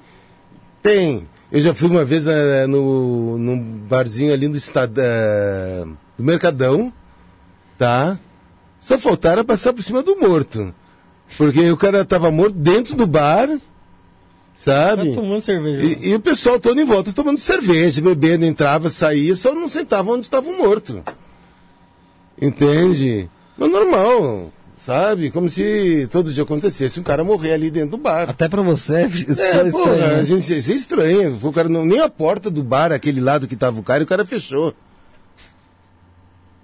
Entende? Normal. Quase, é, é, era um, ba- um balcão, um pedaço do balcão, só faltava alguém passar por cima do morto pra pedir alguma pinga. Mano, teve um caso é, parecido, eu tava na, na esquina, foi na esquina da minha casa. É, eu sei que foi à tarde, assim, o cara tava do, do lado da rua e na esquina da minha casa tem um bar. Toda esquina tem um bar, né, caramba, também. Hum. E parece que alguém, meu, falou alguma coisa pra ele e já saiu atirando nele, tal, tal, tal, picando prego nele. E ele caiu morto dentro do bar. Caiu morto lá dentro. É, E, pô, eu sou curioso que é um cacete. Isso foi à tarde, eu tava trabalhando. Eu falei, caralho, que não tirem o morto de lá até eu chegar. E realmente, não tiraram. Foram, iam tirar, foram tirar o morto, era mais de 11 horas da noite, iam lá pra tirar ele. Só acontece, na hora que foram tirar o morto, eles abriram a porta do bar, né, o pessoal da polícia científica e tal, abriu a porta do bar, te juro mesmo. Tava o cara, pau, esfarelado aqui no chão, assim, ó, esfarelado no chão. E, mano, lá dentro, no fundo, você viu um pessoalzinho na mesa de sinuca e outros tomando cerveja assim mesmo. E o cara esfarelado lá, tipo, a porta do bar tava fechada. Sim, sim. Mas sabe aqui, os frequentadores assíduos? Esses continuavam lá tomando cerveja, jogando sinuca e vendo uma partida de futebol que tava passando ainda. E o cara lá esfarelado no chão com a língua pra fora. Aí, tipo, ah, chegaram lá, abriram, aí, no que abriram a porta, olha que louco, no que abriram a porta do bar pra tirar o morto, chega um cachaceiro da rua e fala assim, abriu o bar já? E o cara lá morto no chão, os caras, poxa, a gente tá abrindo aqui pra tirar o, Pra o- tirar o- o cidadão aqui. Aí ele, ah, ah, quer ajuda aí? Os caras, quero, quero ajuda assim. Aí ele carregando, ajudando a carregar. Puta, aí eu olhando assim, eu... eu, Caralho, como é que pode uma porra Caralho. dessa? Que isso, é o fogo. Brasil, né, velho? Não, é demais, demais, demais. Bom, vou pegar o livrinho ali. Pera aí. Eu não sei se você se recorda, mas da primeira vez que você veio aqui a gente fez isso. E a gente leu, viu? A gente leu a mensagem que você deixou aqui no programa especial 100. E a gente teve uma ideia muito boa agora Hum. de fazer a mesma coisa Bah. do, do 101 ao 200. É, é difícil, né? A gente ter tanta criatividade como a gente teve dessa vez. E o que você tem que fazer aqui é apenas deixar o, a hashtag do programa, 158, era pra ser ontem, que era 157. Mais bonito, né? É 158. A data, dia 28 do 4, uma mensagem pra gente ler lá no programa especial 200 e assinar pra gente. Enquanto isso, então- o Rafaelzinho vai dando os recadinhos. É, é take 158? É. Hashtag Hashtag 50. 158. A data de hoje A aí, data. ó, que é 28 do 4. 28 do 4, 28 do 4. O que, que tem? O que, que é 28 do 4? Não É, nada, 28 né? É, 20 eu- é, depois, um dia depois do 27. 27, É, isso aí, mas hoje é boa. dia de alguma coisa mesmo. Era, é, tô É tipo dia do lembrar. suco, sabe? Alguma Deve coisa ser assim. alguma É. coisa aleatória assim que eu não tô lembrando, né? Então, quero agradecer a todo mundo que acompanhou, todo mundo que interagiu. Você tá fazendo aí. errado, Rafuxo. Você tem que falar pessoal na descrição, que tá na descrição aí. Deixar o like, caralho. Não É lógico, né? Vou agradecer também aí, o- primeiro aí, o pessoal que acompanhou, que interagiu. Vou, vou falar. Aí, ó, dia da educação, é o meu dia. Lógico Porra. que eu sou bem educado, né? Vou agradecer também ao Josiel que falou que é o dia da educação. Ah, Então, Josiel- muito obrigado, Josiel, aí, ó. Tá vendo? Né? Amanhã, amanhã, amanhã o José para que amanhã você acordar cedo pra ir pra escola. Viu, Josiel? é, pessoal, deixar o likezinho, não custa nada também aí, ó. Na descrição tem o que, que na descrição? O que Ah, tem você não sabe, filha da O que, puta. que, que tem na Não descrição? vai fazer igual eu fiz, igual eu tive que fazer com, com ontem com o Ilha, não, hein? Bom, na descrição personalizados. tem o grupo do Ah. WhatsApp pra você entrar, bater um papo com a gente. Nosso grupo do WhatsApp, você entra lá, o pessoal fala, fala, porra, fala coisa o dia inteiro. É de crime, espiritualidade, de tudo o pessoal conversa lá. De tudo, de tudo, é incrível aquilo ali. É, tem- agora tem Tinder também, até lá. Tem Tinder lá no grupo tem- do WhatsApp? é, Eu tem, não tô sabendo, eu não tô sabendo. Tem que ver, hoje, tá- hoje tá. Tava hoje, hoje, o pau, hoje o pau tá atorando lá, velho. É, tem a moderadora, nossa moderadora lá, Master. Tem o Telegram também tá na descrição pra você entrar, ficar sabendo das novidades. O Telegram lá tem gente pra caramba lá no Telegram. tem, tem bastante gente. É, tem o nosso Instagram, arroba isso na podcast, tá assistindo agora, tá assistindo depois. Tira um print da tela, printa essa tela aí. É, tira uma foto da TV e marca arroba isso na podcast, marca arroba Perito Salada lá, segue o Perito Salada lá no Instagram também, poxa. Ele toda vez tá postando alguma coisa legal lá, to- em relação aos casos, o pessoal tá sempre lá, pô, Salada, não sei o que, fala da Suzane. Como se só tivesse essa desgraçada de Suzane pra falar. É, na descrição também tem aí é, o Cortes do Estona Podcast, canal de cortes. Tem os cortes do Salada lá também. Tem. Tem os cortes do Ulisses Campbell, que fala do tema da Suzane e da Elise, que vocês gostam também. É, tem, da o- Thelma. Tem os cortes da Elise. Opa, Não é tem, não, perigoso. não tem, não, não, não. Esse daí tá esses daí tá lá no arquivo de imagens do. É do DHPP? É. Tá lá no arquivo de imagens, daí não tem. É, tem também o. O Papo com a Thelma, Tem um papo com a Thelma, é verdade. que trabalhou muito com você, né? Sim, sim. Vocês não trabalham mais juntos? De momento, não. Mas em breve estaremos juntos no QAP, QRV Total. Ó, legal. A respeito, a, respeito, a, a respeito do papo com a Thelma, até, é, quando a, gente conversou aqui com a Thelma, eu relembrei um fato que aconteceu comigo também, Salada, lá no DHPP, eu, eu já tive bastante lá no DHPP, é, sobre um caso que aconteceu comigo que a minha mãe é desaparecida, Hum. há uns 10 anos, então eu frequentei bastante ali o DHPP. E aí nos últimos tempos aí, há uns 5 anos eu não ia lá, o pessoal entrou em contato comigo lá, quero agradecer até o, inve- o investigador Paulo que me ligou até essa semana lá, falou que ainda Essa semana tá... ligou também? É, me ligou Depois que a semana. Thelma veio? Isso, depois que a Thelma veio, ele me ligou. Estranho. Me ligou aí. Isso, jovem. Talvez ele tava assistindo, né? Não sei, tomara, tomara, quero, quero Pessoal que estiver assistindo aí do DHPP, já vou repetir, o Biel tá em nome de Rafael Alves de Lima, tá? É, quero mandar um recado pro pessoal lá do DHPP, pro pessoal dar uma atençãozinha lá pra mim lá, né, pra ver se, se dá uma, Vai lá agora. uma luz aí, pra ver se, se consegue fazer alguma coisa por aí. mim lá. É isso aí. É, ah, parabenizar o Salada pelo trabalho dele, né? Não, não só por esses dois que são mais emblemáticos aí, que eu acho que representa 1%, se não menos, da sua carreira dentro do que você fez. Agradecer a sua presença aqui, todo o esforço que você fez para estar aqui hoje conosco. E não só isso, o que eu tenho a agradecer a você, Salada, e a muitos aí que vieram aqui no início foi por acreditar na gente e vir num programa que na época a gente tinha ali 100 inscritos, mano. 100, se muito, hein? Se muito, 100 inscritos. E conseguimos aí estar com você aqui, bater um papo legal pra caramba na época. Isso, se eu não me engano, foi no dia 22 ou 23 do 6. Se eu não me engano. Isso já vai fazer quase um ano e você voltando aqui no 158. Eu falo toda vez que volta algum convidado que veio aqui no começo pra mim, é diferente. É uma sensação diferente que eu sinto porque é uma sensação também de gratidão. Porque de ter acreditado na gente e, e vir aqui sem sabendo que não, não, a gente não tinha o que oferecer, a gente não ia te oferecer seguidor, a gente não tinha nada para oferecer, mas você sim ia trazer pra gente histórias, papo ia trazer pra gente é, reflexões, momentos da sua vida e, cara, eu quero só agradecer mesmo você sempre, sempre vou ser grato aí por, por você ter vindo, por você ter acreditado e continuar acreditando na gente. E parabenizar, lógico, pelo seu trabalho, pelo trabalho que toda a Polícia Civil faz, desde o do investigador ao perito, tirando dos casos do Rafael, que deram uma. Deram uma, né? Mas assim, tirando esses daí que deram uma. Uma... Não, eu não culpo nem um perito. Não, não um perito, porque não teve, não teve perito. É. Mas o investigador é que deu uma uma, como que a gente fala? Uma ensaboada ali. Sim. Mas, no geral, a polícia, ela sempre está tentando ajudar aí, e eu sempre sou defensor da polícia em qualquer situação. Às vezes até acabo me, me, me colocando aqui em, em briga com o Rafael por causa de algumas coisas, mas agradecer muito o seu trabalho e por você ter acreditado na gente, Salada. Você é um exemplo não só para mim, mas tem muita gente aí que que te considera um exemplo, cara. Tanto você como a Thelma, e eu vi isso nos comentários do, do, dos vídeos, cara. Parabéns. É, eu só tenho a agradecer a oportunidade, a confiança é, de vocês. É que eu acredito que as pessoas que trabalham sério, com objetivo, com dedicação, né, acabam alcançando o, um ponto mais alto, vamos dizer, dentro do, do ramo. Então eu acredito que isso aí, é, a, a, parabéns também para vocês, que vocês começaram, hoje está aqui já com 158, eu sei que não é fácil, hum. né? Vocês não vivem disso aqui. Não.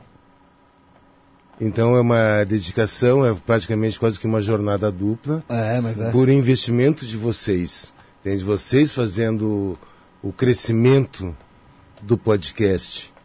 Entende? Espero que aí para frente, de repente, vocês consigam estar tá faturando, né? Recebendo e podendo viver eh, em cima de um podcast, até para oh, poder produzir mais.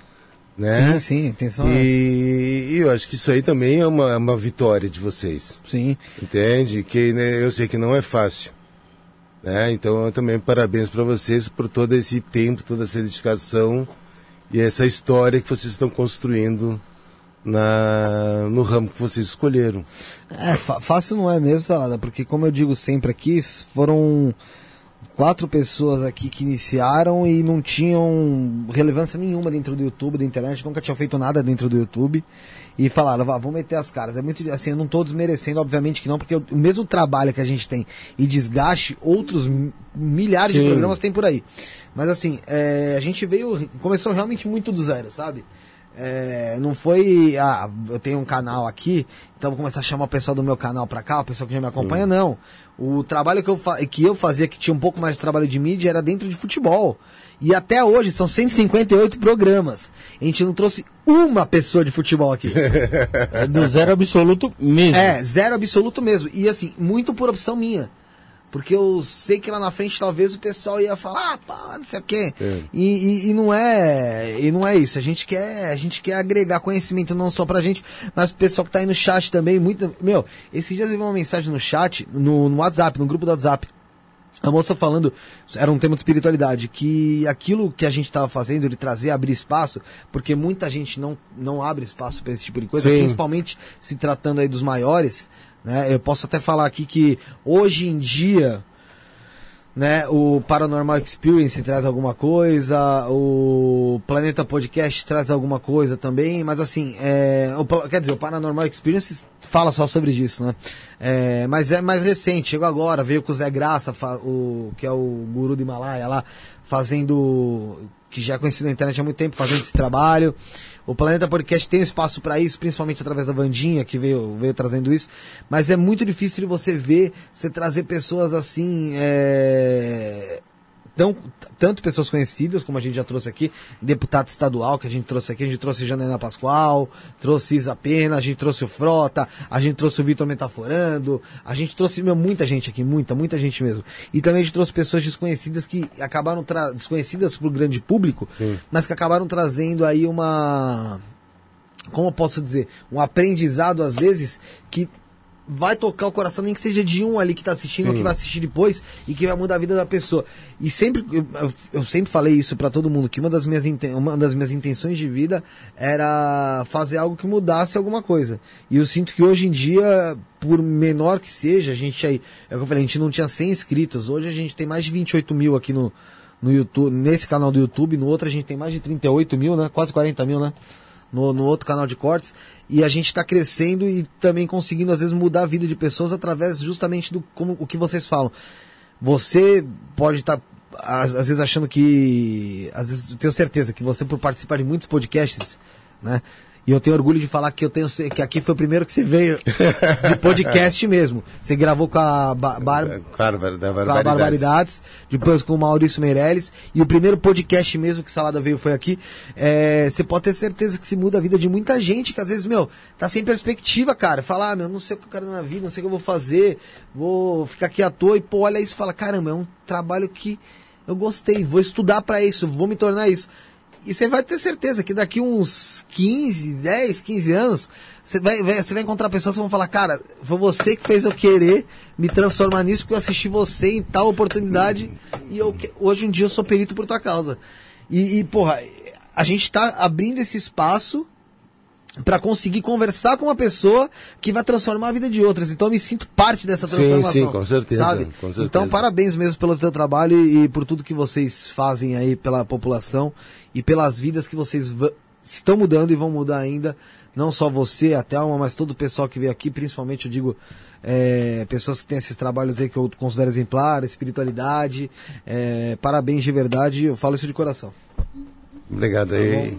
Fico lisonjado com, a- com toda essa situação. Tá? É, Rafuxo, fechou?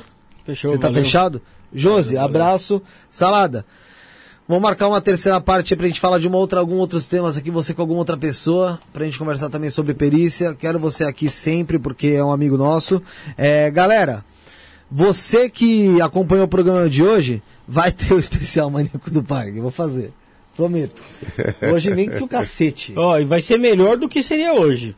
Ah, vai, porque eu não vou fazer corrido, né? Ia fazer É, corrido. não, vai ser... É, Você que está assistindo depois, se inscreve no canal, ajuda muito a gente. Está assistindo agora? Se esqueceu de se inscrever, se inscreve, deixa o like aí na publicação também. Deixa um comentário assim que acabar, isso vai ajudar muito, muito, muito, muito a gente, tá bom? As nossas redes sociais estão na descrição, dos hosts, do Salada, do programa, tá tudo na descrição. Eu agradeço vocês. E sábado, eu tava pensando em fazer sábado o coisa, mas não, vou esperar um pouquinho, segurar um pouco. Sábado, sábado às sete e meia da noite nós estaremos aqui ao vivo com o Corvo. Quem é o Corvo, Rafael, é você o sabe? Corvo, é o Corvo, é o Wesley. Ele faz investigação paranormal.